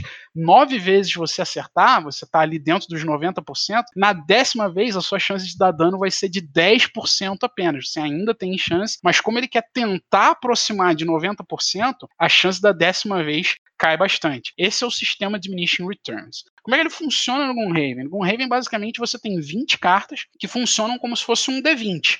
Tá? Uma dessas cartas é o erro crítico, valor 1. Outra dessas cartas é o acerto crítico, que é o dois, duas vezes. Você vai dar o dobro de dano que a sua carta de ataque dissesse que você ia dar. E o restante das cartas varia entre menos 2 a mais 2. Então é o dano da sua carta, menos 2, ou o dano da sua carta mais 1, um, ou o dano da sua carta mais 0, só o dano dela puro. O que é legal nesse jogo? Cada vez que você tira uma dessas cartas do, do deck, você está tirando aquela possibilidade de acontecer. Então vamos supor que nos primeiros três ataques você tirou mais dois, mais, mais um e mais um. Você tirou três cartas positivas. Agora você tem 17 cartas no deck. Só que maior parte do teu deck, 10 dessas cartas são negativas ou zeros, né? Enquanto que apenas 7 são positivas ou zeros, ou outros zeros. Né? Você tem 4 zeros aí no meio, então você teria 8 negativas e 5 positivas, além de 4 zeros. Então você tem uma chance maior de tirar negativas. Quanto mais positivas você tira, maior a sua chance de tirar negativa no próximo ataque. E o contrário também é verdade. Quanto mais negativas você tira, maior a sua chance de tirar positivas no, no próximo ataque. Isso isso tento isso sempre para tentar manter o equilíbrio ali da quantidade de danos negativos e positivos que você vai dar nas criaturas. O mesmo ocorre com as criaturas quando elas tentam atacar a gente. Elas têm esse mesmo é. deck e esses decks funcionam das mesmas formas. Isso é bem legal, porque quando você evolui seu personagem, você ganha as perícias, né, os perks. E os perks geralmente são adição ou retirada de cartas desse deck. Então eu posso retirar, por exemplo, duas cartas menos um e botar duas cartas mais um. Então essa substituição faz seu deck ficar mais positivo. Então essa manipulação desse seu deck, ele é seu. Nenhuma pessoa que tiver o mesmo personagem vai ter a mesma manipulação do seu deck, porque as perícias você vai escolher qual que você quer dentro uma lista, uma gama grande de opções. Então isso faz a sua adaptação para aquele personagem. É igual a sua história, seu background desse personagem é diferente para outro jogador por causa da sua, da sua missão de vida. E isso também vai ser diferente porque você vai tomar ações diferentes de acordo com a sua raça ou com o posicionamento do seu grupo. Se vocês querem fazer ações mais legais ou mais maléficas, de acordo com esses desafios aleatórios que aparecem no jogo. Mas só em adição a essas cartas, esse deck, uma coisa bem legal que você, a gente acaba percebendo conforme a gente vai jogando e ficando mais experiente no Gloomhaven é que você começa a ver, cara, saíram seis cartas negativas no meu deck.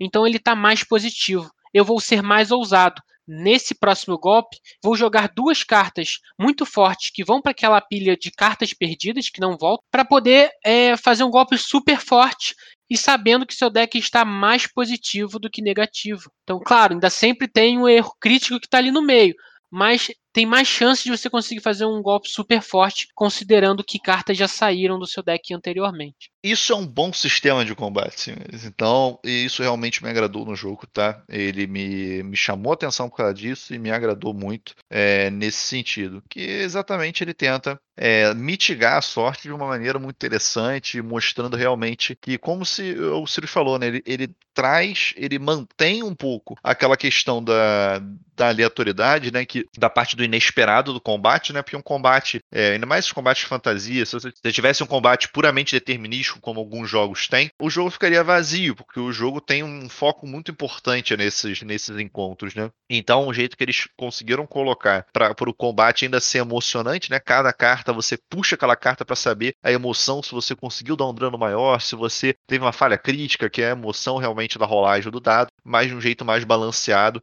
e que inclusive traz uma outra camada estratégica aí que o Ciro já falou pra gente.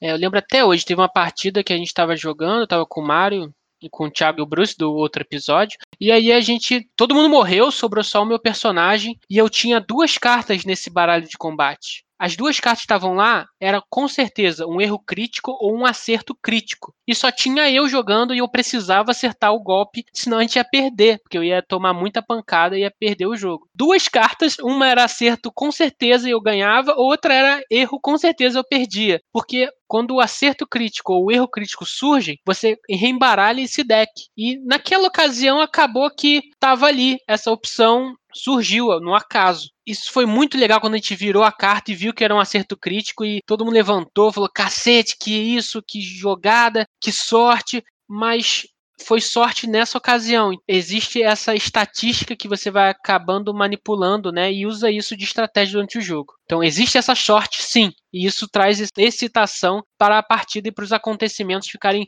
mais épicos, né? Sim. Não é puramente isso, senão seria só dado. Sem dúvida. Eu acho que esse tipo de coisa é necessário num jogo de Dungeon Crawler, um jogo temático. É diferente, por exemplo, de outros combates, né? Que eu falo que eu gosto de, é, de combate determinístico e tudo mais. Isso eu prefiro em jogos que tem outras coisas além disso, que o combate é uma parte disso. Por exemplo, um Dominant Species da vida, né? Esse, é, o combate faz parte do jogo, mas não é a dinâmica principal do jogo. Então, mas nos jogos realmente focados nisso, eu acho que um, um sistema desse bem interessante.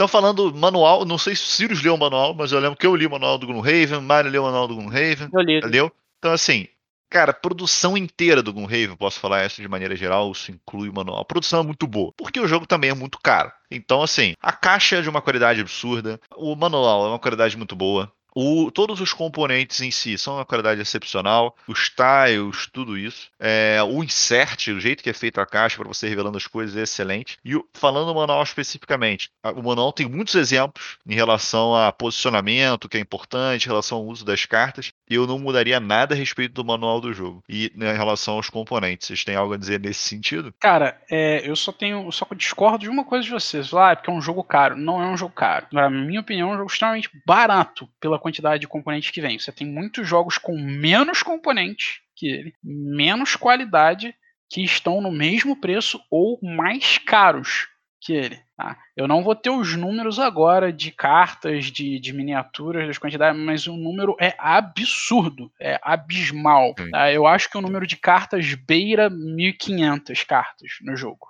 É, é, é, muita carta. É muita o número coisa. de tiles que você tem, o número de tokens, de punch boards que você tem. Eu não vou lembrar o número de punch boards, mas. Punchbot tem uns 20, pelo menos. São 10 quilos de caixa, né, cara? Sem insert.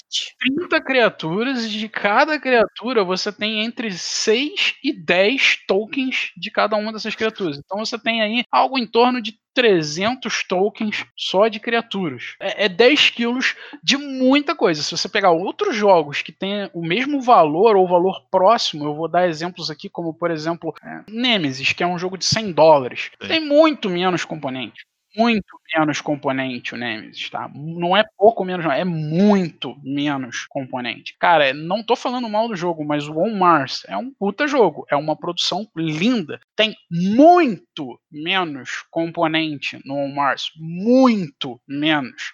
É, eu, di- eu arrisco dizer menos da metade de coisas, de cartas, tokens, miniaturas, com, claro que no, no Gloomhaven vão ser miniaturas, no, no Mars são aquelas, aqueles meeplezinhos de madeira. Muito menos componente, mil reais. Cara, Gloomhaven é metade do preço que deveria ser se você for comparar com esses jogos que estão na mesma faixa de preço. Eu acho ele absolutamente barato e eu não tô nem entrando no mérito da quantidade de tempo que você vai jogar ele, da- do tamanho da história, do trabalho por trás da história que o cara teve que criar, que é além dos componentes, você tá também pagando por isso, você tá pagando por 94 missões com histórias diferentes, um enredo bacana, um roteiro decente, bem feito, e que pra mim 900 reais tá barato pro que vem dentro daquela caixa, honestamente. Não tô, não, não tô nem falando de qualidade de jogo, tô falando de quantidade de componentes. É barato pra quantidade de coisas que vem. É, vou te falar que a, a grande vantagem em relação a preço, eu falei caro, que eu digo como um jogo, é, como jogo, né? Uma coisa que você vai comprar. É um salário mínimo. Eu, eu não tô dizendo, eu não tô dizendo, É. tipo, ah, não,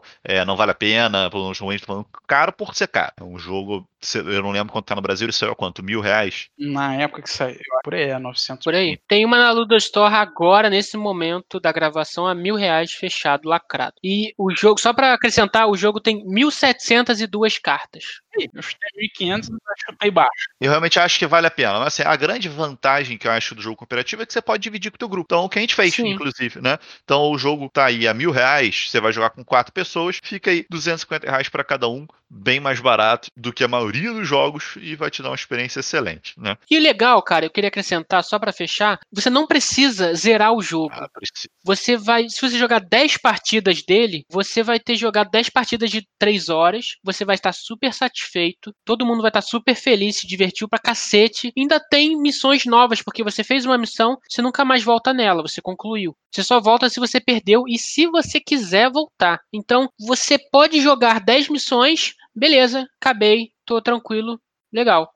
Vende o jogo para um amigo, passa o jogo adiante, compra aqueles removable sticks, né, os colantes removíveis que você consegue zerar seu jogo novamente e bola para frente, porque se você quiser, você joga 60 missões igual a gente jogou e zera, faz tudo que tem para fazer nele, vê todas as alternativas, todos os combos, todos os puzzles, porque a gente não falou, mas o jogo tem muito puzzle, muito quebra-cabeça ali dentro, não só de você jogar, mas fora do jogo também. Tem algumas coisas que acontecem que a gente não pode falar muito bem, em que você tem que achar, por exemplo, runas no jogo e você tem que decifrar o quebra-cabeça, eh, fazer uso de textos e coisas que o jogo acaba fornecendo para você, para você desvendar mistérios que não tem nada a ver com o jogo e missão principal e jogabilidade Dungeon Crawler. É somente o quebra-cabeça desafio alimentar que você só vai conseguir é, olhar, expandir, entrar nesse quebra-cabeça e resolver jogando bastante missões. Então, Às vezes você tá, poxa, joguei muitas missões, já acho que elas já estão se repetindo já para mim, mas tem esse puzzle. Vamos focar no puzzle agora. Aí você vai lá,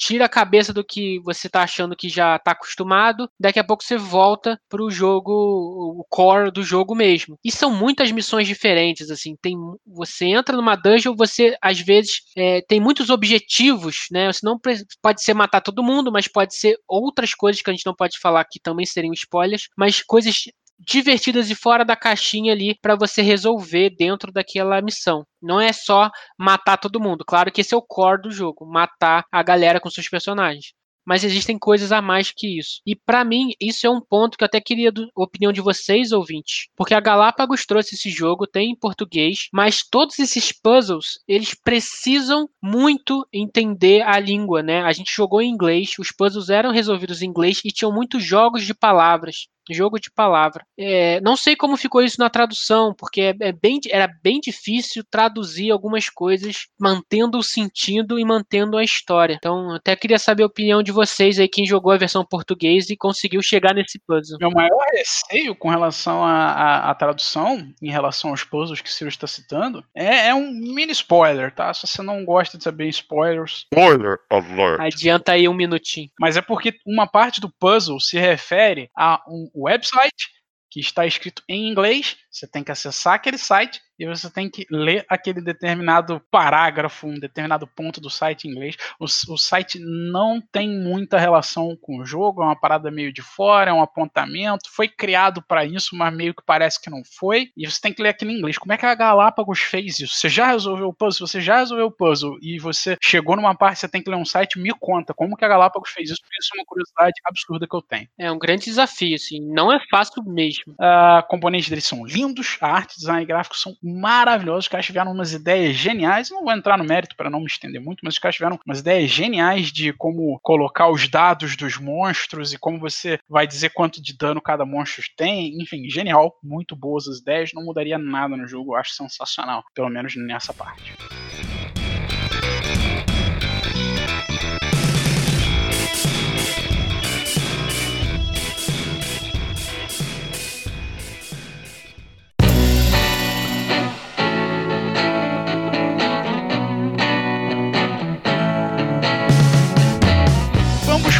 Considerações então. Menino Joãozinho, que só jogou quatro vezes aí. Conta pra gente. Já joguei muito, mas enfim. Gloomhaven, apesar de ouvir falar assim, ah não, jogou quatro vezes não gostou do jogo, mentira, tá?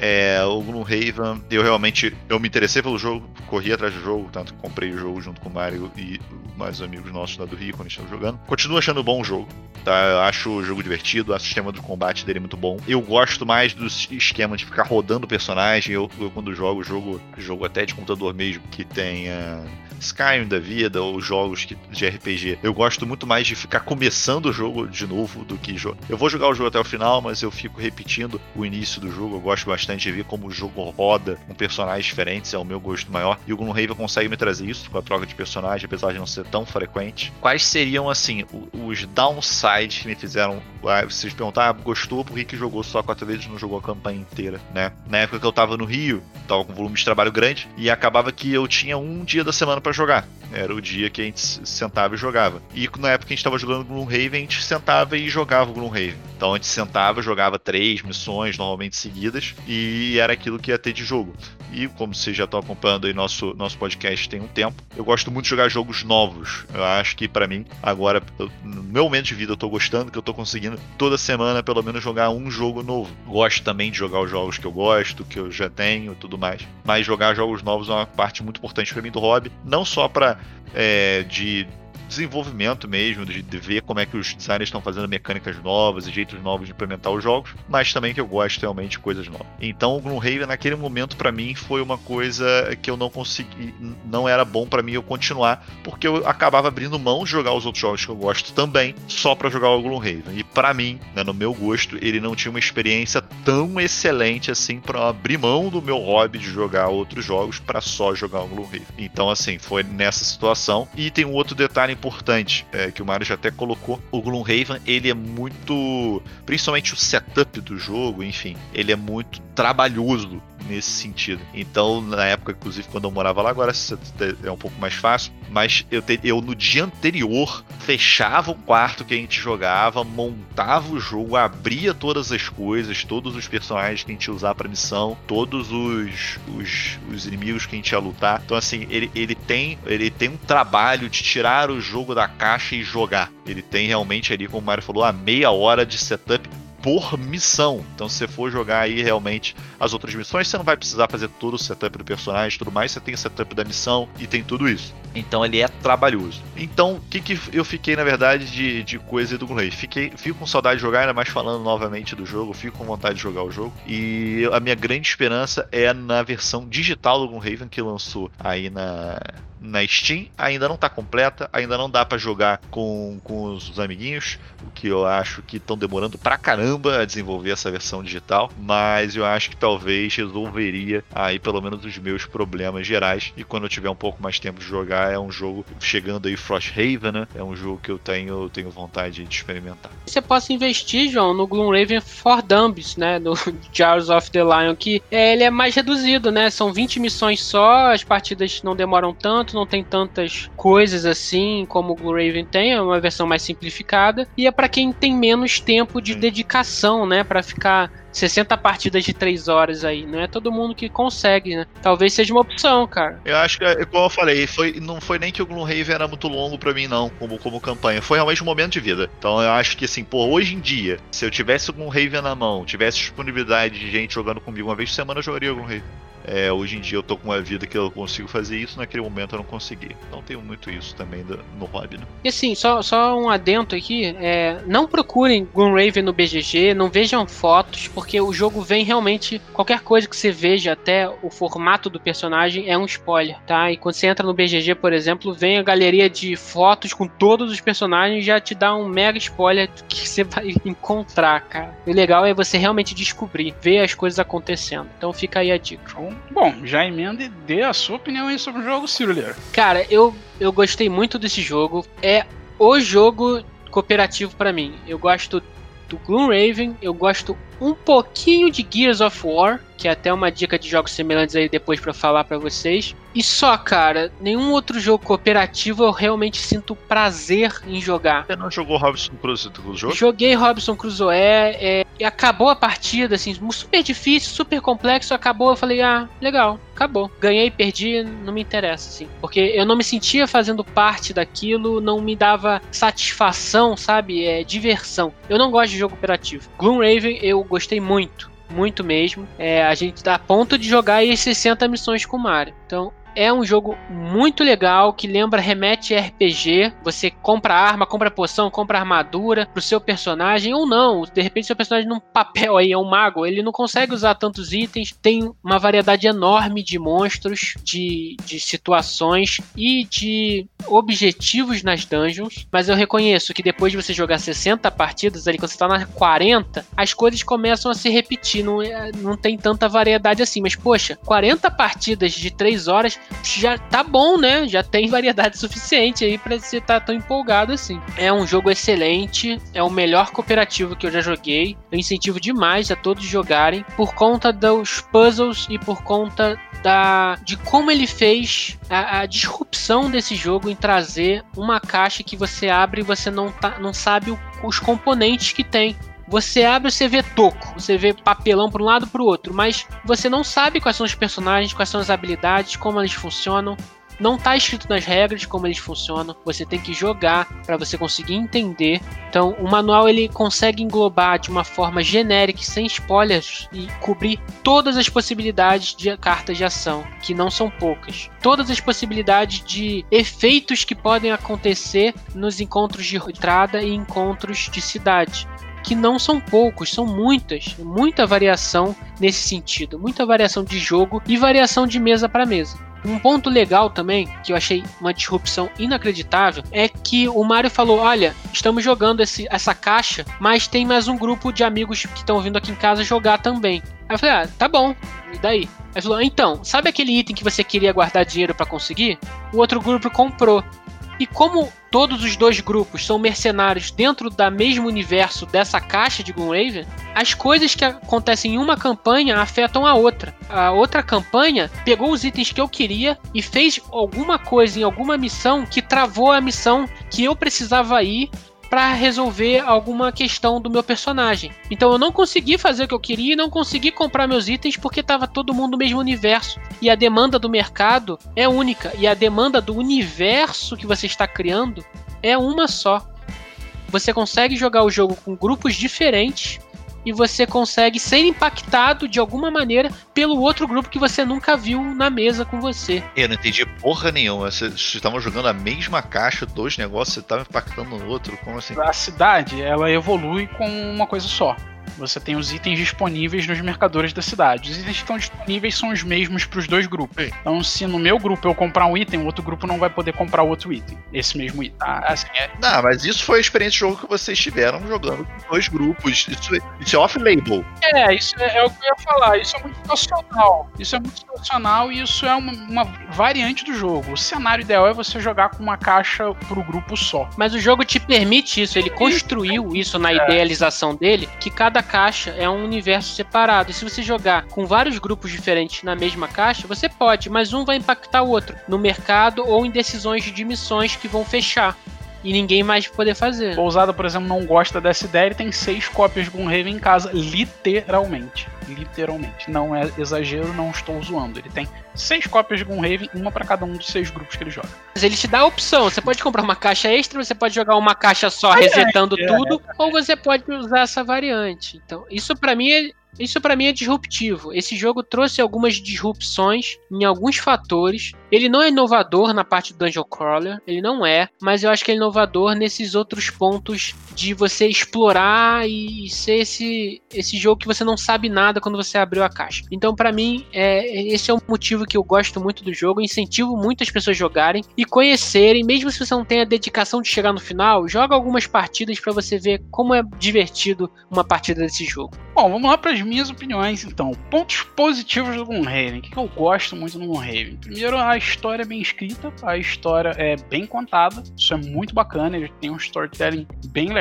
A parte de aposentadoria dos personagens, onde você vai descobrindo novos personagens, abrindo novos personagens completamente diferentes uns dos outros, as cartas, os estilos de jogo, um mais suporte, um mais mago, um mais clérigo, né? Não tem essas raças no jogo, as raças não têm os mesmos nomes do D&D clássico, dos mundos de fantasia clássico, mas você consegue perceber ali a inspiração, de onde o cara tirou a inspiração para fazer algumas classes. E sim, tem algumas que ele criou que são completamente novas, não tem nem nada no D&D que tenha algo parecido com aquela classe.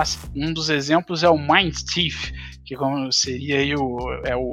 Não é spoiler, tá, galera? Porque é uma das raças iniciais. É o cérebrozinho inicial ali, ele é como se ele fosse um controlador da mente e tal. Tem essas ideias inovadoras, é muito bacana, isso é muito legal. O ponto alto para mim do jogo é o manejo de fôlego, tá? É o que eu mais gosto no Gloomhaven, é como que ele fosse um puzzle de fôlego. Você tem que tentar cumprir aquela missão dentro daquela determinada dungeon, mas você tem um tempo, seu personagem é finito e às vezes você não consegue, não é porque você tá apanhando muito, não é porque você não fez uma boa tática dentro de movimentação dentro da dungeon, mas sim porque você não teve fôlego. Se você gastar muito suas cartas, se você não conseguir controlar bem o teu fôlego ali, você acaba morrendo rápido e não consegue ir até o final da dungeon. Várias vezes a gente perdeu. Vou dizer, inclusive, que é mais comum ver grupos perdendo por falta de fôlego do que perdendo por dano. Perdendo porque as pessoas tomaram dano. É mais comum perder por falta de fôlego, acredite em mim. E isso é uma das paradas que eu acho legais nele, tá?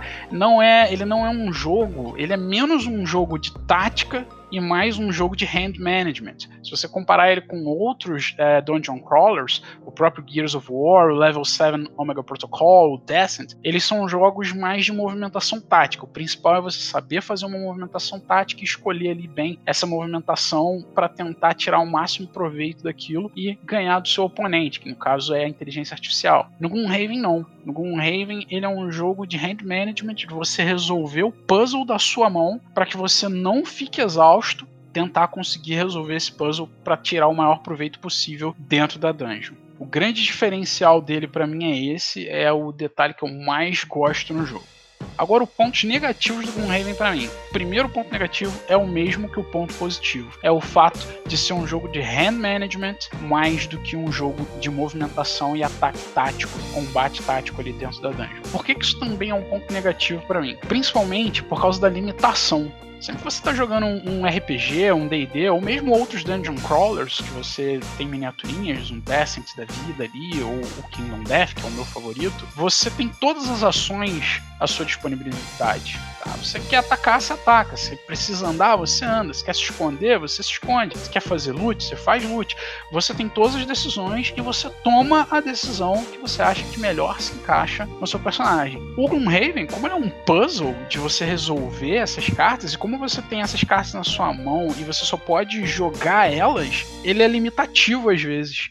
Tem vários momentos em que você não tem a carta que faça uma parada básica, assim. Sei lá, o meu, meu personagem é um arqueiro e ele basicamente fica dando tiro à distância. E chega um momento do jogo ali que você tá com três, duas cartas na mão e você, nenhuma delas faz ataque à distância. Você não tem o tiro, que é um negócio básico de um arqueiro e você precisa descansar para você conseguir atirar de novo. Te sobrou um loot, um ataque melee, é, uma, uma cura, uma movimentação, mas parada nada. Por que, que eu não posso fazer o básico do meu personagem, que é um arqueiro, de atacar até descansar? É o que? Quando eu descanso, eu, eu pego as flechas que eu deixei cair no chão e boto no quiver? Hum, não, não me atende. Essa desculpa não me atende. Você não ter disponibilidade. Como é que um, um, você tem um, um, bárbaro e você não consegue fazer um ataque do seu bárbaro, ou você não, não consegue fazer uma movimentação básica, ou você não consegue se defender, ligar um shield, porque você não tá com aquela carta de shield na mão. O fato de eu não ter todas as opções, de eu ser limitado pelas opções que estão na minha mão, me deixa um pouco frustrado. Eu gosto de, de dungeon crawlers em que você tem tudo à sua disposição e você tem que saber fazer a sua eficiência. Enquanto que ali não, a eficiência é você quebrar o puzzle da ordem de cartas que você vai jogar para jogar a defesa na hora certa que você precisar de defesa e o ataque na hora certa que você precisar do ataque.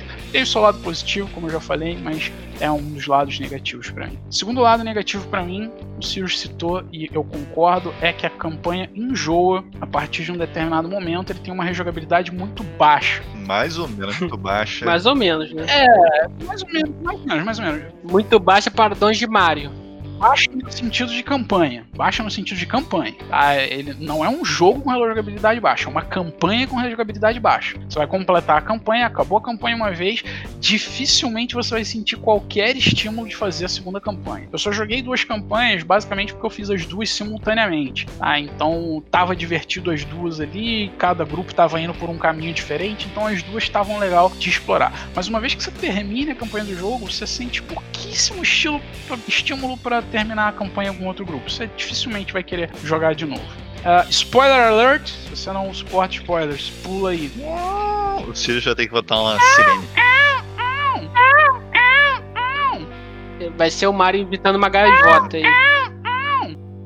final da campanha é um pouco frustrante, é um pouco broxante, porque é meio. É, é meio fácil assim, é isso? Isso é o último, último cenário, a última tá opção, é isso? É, é, é, tá, enfim, fim da camp fim, fim do spoiler, pode ouvir daqui para frente. Uh, o legal do Gloomhaven, uma das coisas legais do Gloomhaven, eu acabei esquecendo de falar, é que uh, ele te dá uma sensação de poder muito forte. Eu até falei isso lá no, no, no último episódio que a gente falou de Kingdom Death, tá? E o bacana do Gloomhaven é isso. Conforme você vai evoluindo na campanha, o teu personagem vai ficando forte, ele vai ficando parrudão, ele vai ficando cheio de itens, cheio de perk, cheio de carta de habilidade foda, que dá um porradão em área, que destrói pra caralho os bichos, ou ele fica invisível, os bichos não conseguem atacar e ele se move pelas sombras. E o maneiro do Gloomhaven é isso, é a sensação de poder que ele te dá. Isso é uma das coisas bem bacanas do Gloomhaven. E aí, nesse ponto, eu vou comparar ele com o Kingdom Death. Se você não ouviu o episódio do Kingdom Death, vou fazer uma rápida comparação aqui, que é a mesma comparação que eu fiz quando eu falei lá no Kingdom Death Monster. Atualmente eu prefiro Kingdom Death, tá? Na verdade, sempre preferi, desde que eu conheci o Kingdom Death. Primeiro, por causa da liberdade de ações, que é o que eu já falei. O Gloomhaven você tá limitado às cartas que você tem na mão. O, Kingdom Death você nunca tá limitado. Você pode fazer o que você quiser. Segundo, a questão do poder. Enquanto que no Gloomhaven você sente que você é muito forte, você ah, vai pra cima, você vai destruir. O, o, que te mata é fôlego, não são os inimigos, sabe? O que te mata é você ficar. Depois de você matar 80 inimigos, você ficou cansado, você não consegue matar 80 81 primeiro. Né? É, enquanto que no Gloomhaven é isso, essa sensação de que ah, não consegui por falta de fôlego, o Kingdom Death ele te faz se sentir fraco.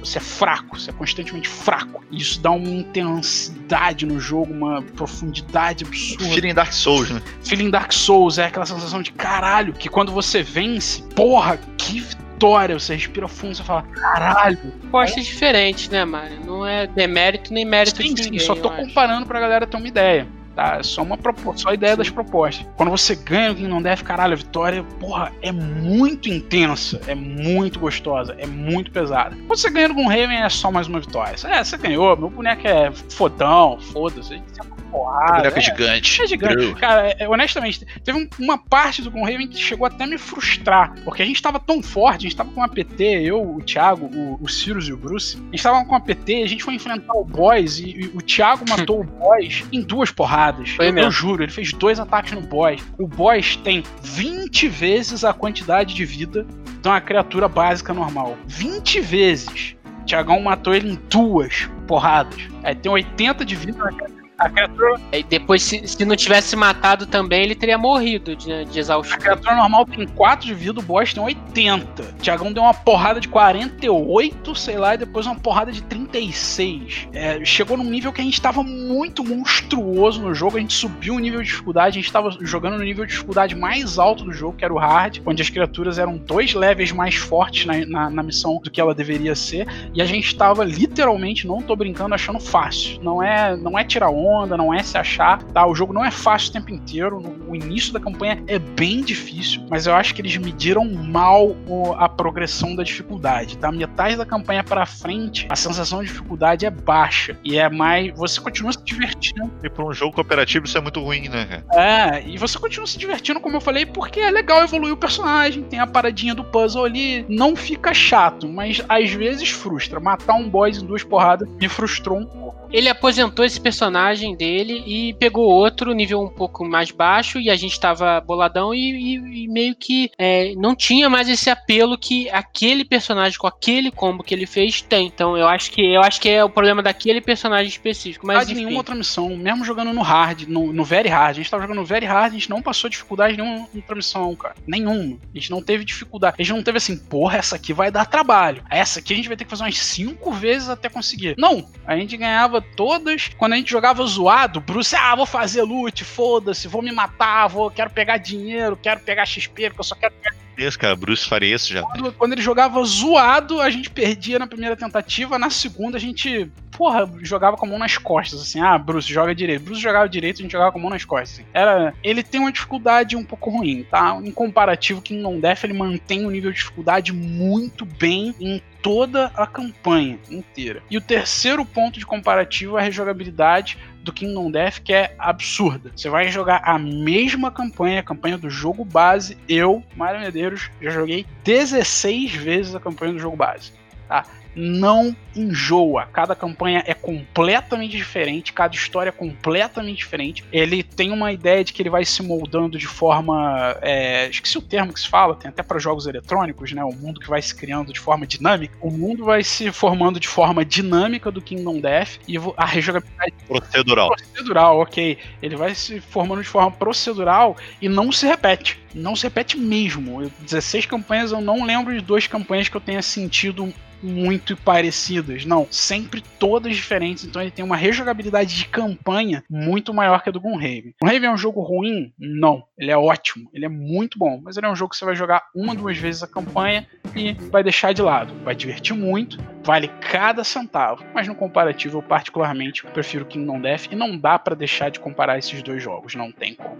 eu acho muito estranha essa sua crítica, porque depois de que jogo uma pessoa normal que não seja você jogou 40 vezes, sabe? São poucos. E eh, jogos que alguém jogou 40 vezes a mesma partida. E no Blue Raven, quando você joga 40 vezes, você tá começando a enjoar do jogo, começando a achar ele mais fácil, porque você já entendeu tudo e tem os combos, você tá muito forte. Mas, poxa, para você chegar na quadragésima partida, o jogo tem um puta potencial, porque ele fez você querer investir seu tempo 40 vezes naquilo. Então, quem jogou Terra Mística 40 vezes, pô, Terra Mística diverte o cara a ponto dele investir o, o tempo dele pra cacete naquele jogo e não enjoar com a rejogabilidade.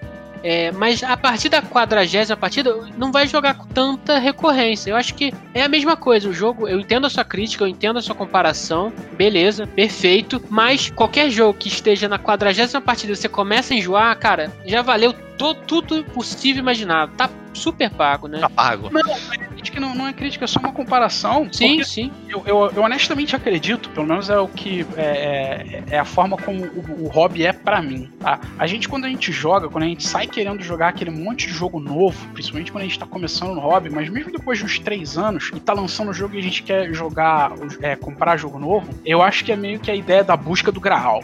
Você quer encontrar o jogo que vai te fazer fritar, que vai te, cara, que vai te alucinar. É tipo a busca pela namorada perfeita, a busca, sei lá, pela comida perfeita, aquela parada que tu nunca vai recusar comer, com aquela porra, aquele estrogonofe maravilhoso, ou sei lá, preferência individual de cada um, tá? E eu só tô dando aqui a, a, a ideia desse comparativo com o Raven, eu acho que ele nunca vai conseguir ser o Graal. Ele enjoa com certa facilidade, você não vai fazer campanha mais de uma vez. Tá? É só essa ideia. Tá? Enquanto Enquanto que tem outros jogos, se, se, a sua vibe for mais do KDM, se a sua vibe for mais, sei lá, do TI, enfim, tem outros jogos que tem maior chance de ser o jogo que vai te agradar, que você vai chegar ao ponto que você nunca vai enjoar, não importa quantas partidas você jogue. E eu acho que isso é a busca de todo board gamer, assim, é você tentar conseguir encontrar o seu jogo. E falo isso principalmente porque a comunidade Kingdom Death Monster é uma comunidade meio que à parte, né? O Kingdom Death acabou virando um estilo de vida. E a galera que eu participo, participo de grupos no Discord, no WhatsApp do Kingdom Death, e é a ideia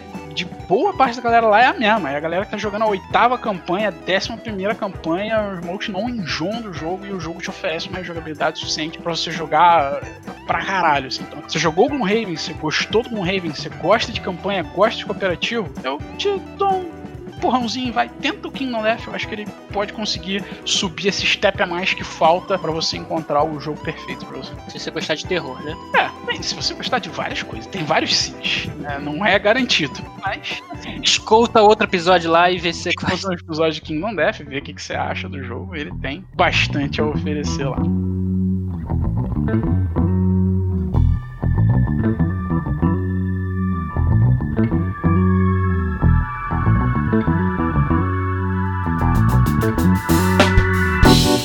Recomendações de jogos similares ao Raven? Bom, eu já falei o, o próprio Kingdom Death, mas acho que tem outros, né? Pra mim, o principal é o Gears, porque o que mais chama atenção é essa parte do fôlego, né? Do, do personagem que ele vai morrer. E o Gears é isso: você precisa jogar as cartas para fazer as ações. Quando você toma um dano, você joga uma carta da sua mão fora. Quando você tem zero cartas, você morre. Pra mim. A única diferença é que Gears é ruim, né? Não é tão ruim, não, mas é bem desafiador, é, é, muito difícil é, e bem diferente, cara. É, tá OP, infelizmente, out of print, mas é, eu acho um jogo válido você conhecer, cara. OP, a minha tá vendendo. a minha tá vendendo, tem a expansão que ninguém tem. Quem quiser. Uma recomendação que eu dou, principalmente pra galera, se você se identifica com o João e você vai dizer assim, putz, eu não consigo, não vou ter tempo e tudo mais, é, é jogar o Jaws of the Lion, tá? Pode, pode parecer óbvio, mas pra algumas pessoas não é, mas cara, o Jaws of the Lion é um Raven Light, ele tem, ao invés de 93 missões, 25 missões. Light não rejogabilidade, de é, jogabilidade, né? A jogabilidade é a mesma. Mais ou menos. Tem coisas ou mais não. simplificadas, mas é muito pouquinho. Ele não tem aposentadoria de personagem, você vai jogar com um personagem só do início ao fim. Ele não, não tem prosperidade da cidade, a cidade não vai melhorando e ganhando mais itens e, e ficando mais poderosa. Ele não tem eventos de estrada, ele só tem eventos de cidade. Ele tem algumas coisinhas. É streamline, realmente. É, é um streamline, mas ele acelerou bem o jogo, tá? As missões, dá pra jogar as missões em coisa de 45 minutos a uma hora e meia, ao invés de uma hora, duas horas e meia, tá? Ele oferece todo o core que o Gloomhaven oferece, de que da beleza do Gloomhaven, de puzzle de mão, de roteiro bem escrito, história bacana, evolução do personagem, sensação de que você é forte, tudo isso o Gloomhaven Jaws of the Lion oferece. É um puta jogo que eu recomendo bem você comprar se você tá na dúvida se vai gostar do Gloomhaven ou não, porque ele já vai te dar de cara e essa sensação se você vai gostar ou não e por metade do preço. E com 95% da mesma experiência. É, eu tô empolgado com o Frost Raven, né? Porque ele tem primeiro que a edição do KS ele tem todas as missões narradas por um profissional com áudio feito de áudio e tal, super bacana isso, super diferente. E ele tem a parte do assentamento, né, que você tanto fala que é um grande diferencial do King é, não, não tem, do é, KDM, mas diferente, igual o João falou aí em outro podcast.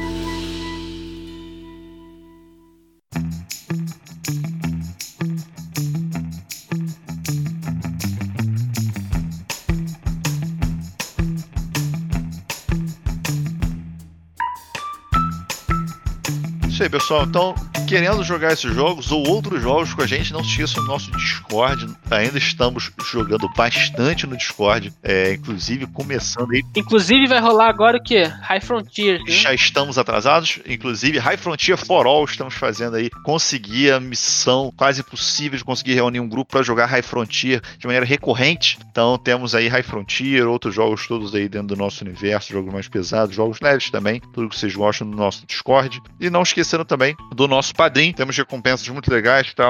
O link aí no nosso post. Tem recompensa para quem gosta só de jogar, quer pegar um pouco dos nossos conteúdos extras que a gente coloca pro pessoal do Facebook, opiniões de jogos, reviews de que a gente chama de pós-jogo, entre outros. Temos bastante esses conteúdos. E para você que é nosso amigo aí, designer nacional ou até designer internacional, que cheira ouvindo em português sem problemas, a gente tem nosso pacote também para ajudar os designers a implementar seu jogo digital nessa pandemia, a gente sabe que é muito importante, e também fazer análise matemática aí dos jogos para poder refinar o teu jogo, aquele refino final, que para quem ouviu lá nossa entrevista com o Vital, é a parte mais demorada do desenvolvimento do jogo, né? Então o nosso objetivo é tentar acelerar isso um pouco para vocês. Mas também é legal uma forma de nos apoiar, porque a gente está nesse momento em contato com dois designers internacionais é, e que em inglês, né, a entrevista, e a gente não vai conseguir fazer a dublagem, igual a gente fez na entrevista com o Richard Heyman, da Mind Clash, se a gente não conseguir apoio para conseguir pagar, né, o serviço de tradução com uh, o pessoal que faz a nossa tradução. Fica aí uh, o disclaimer e nos ajude a conseguir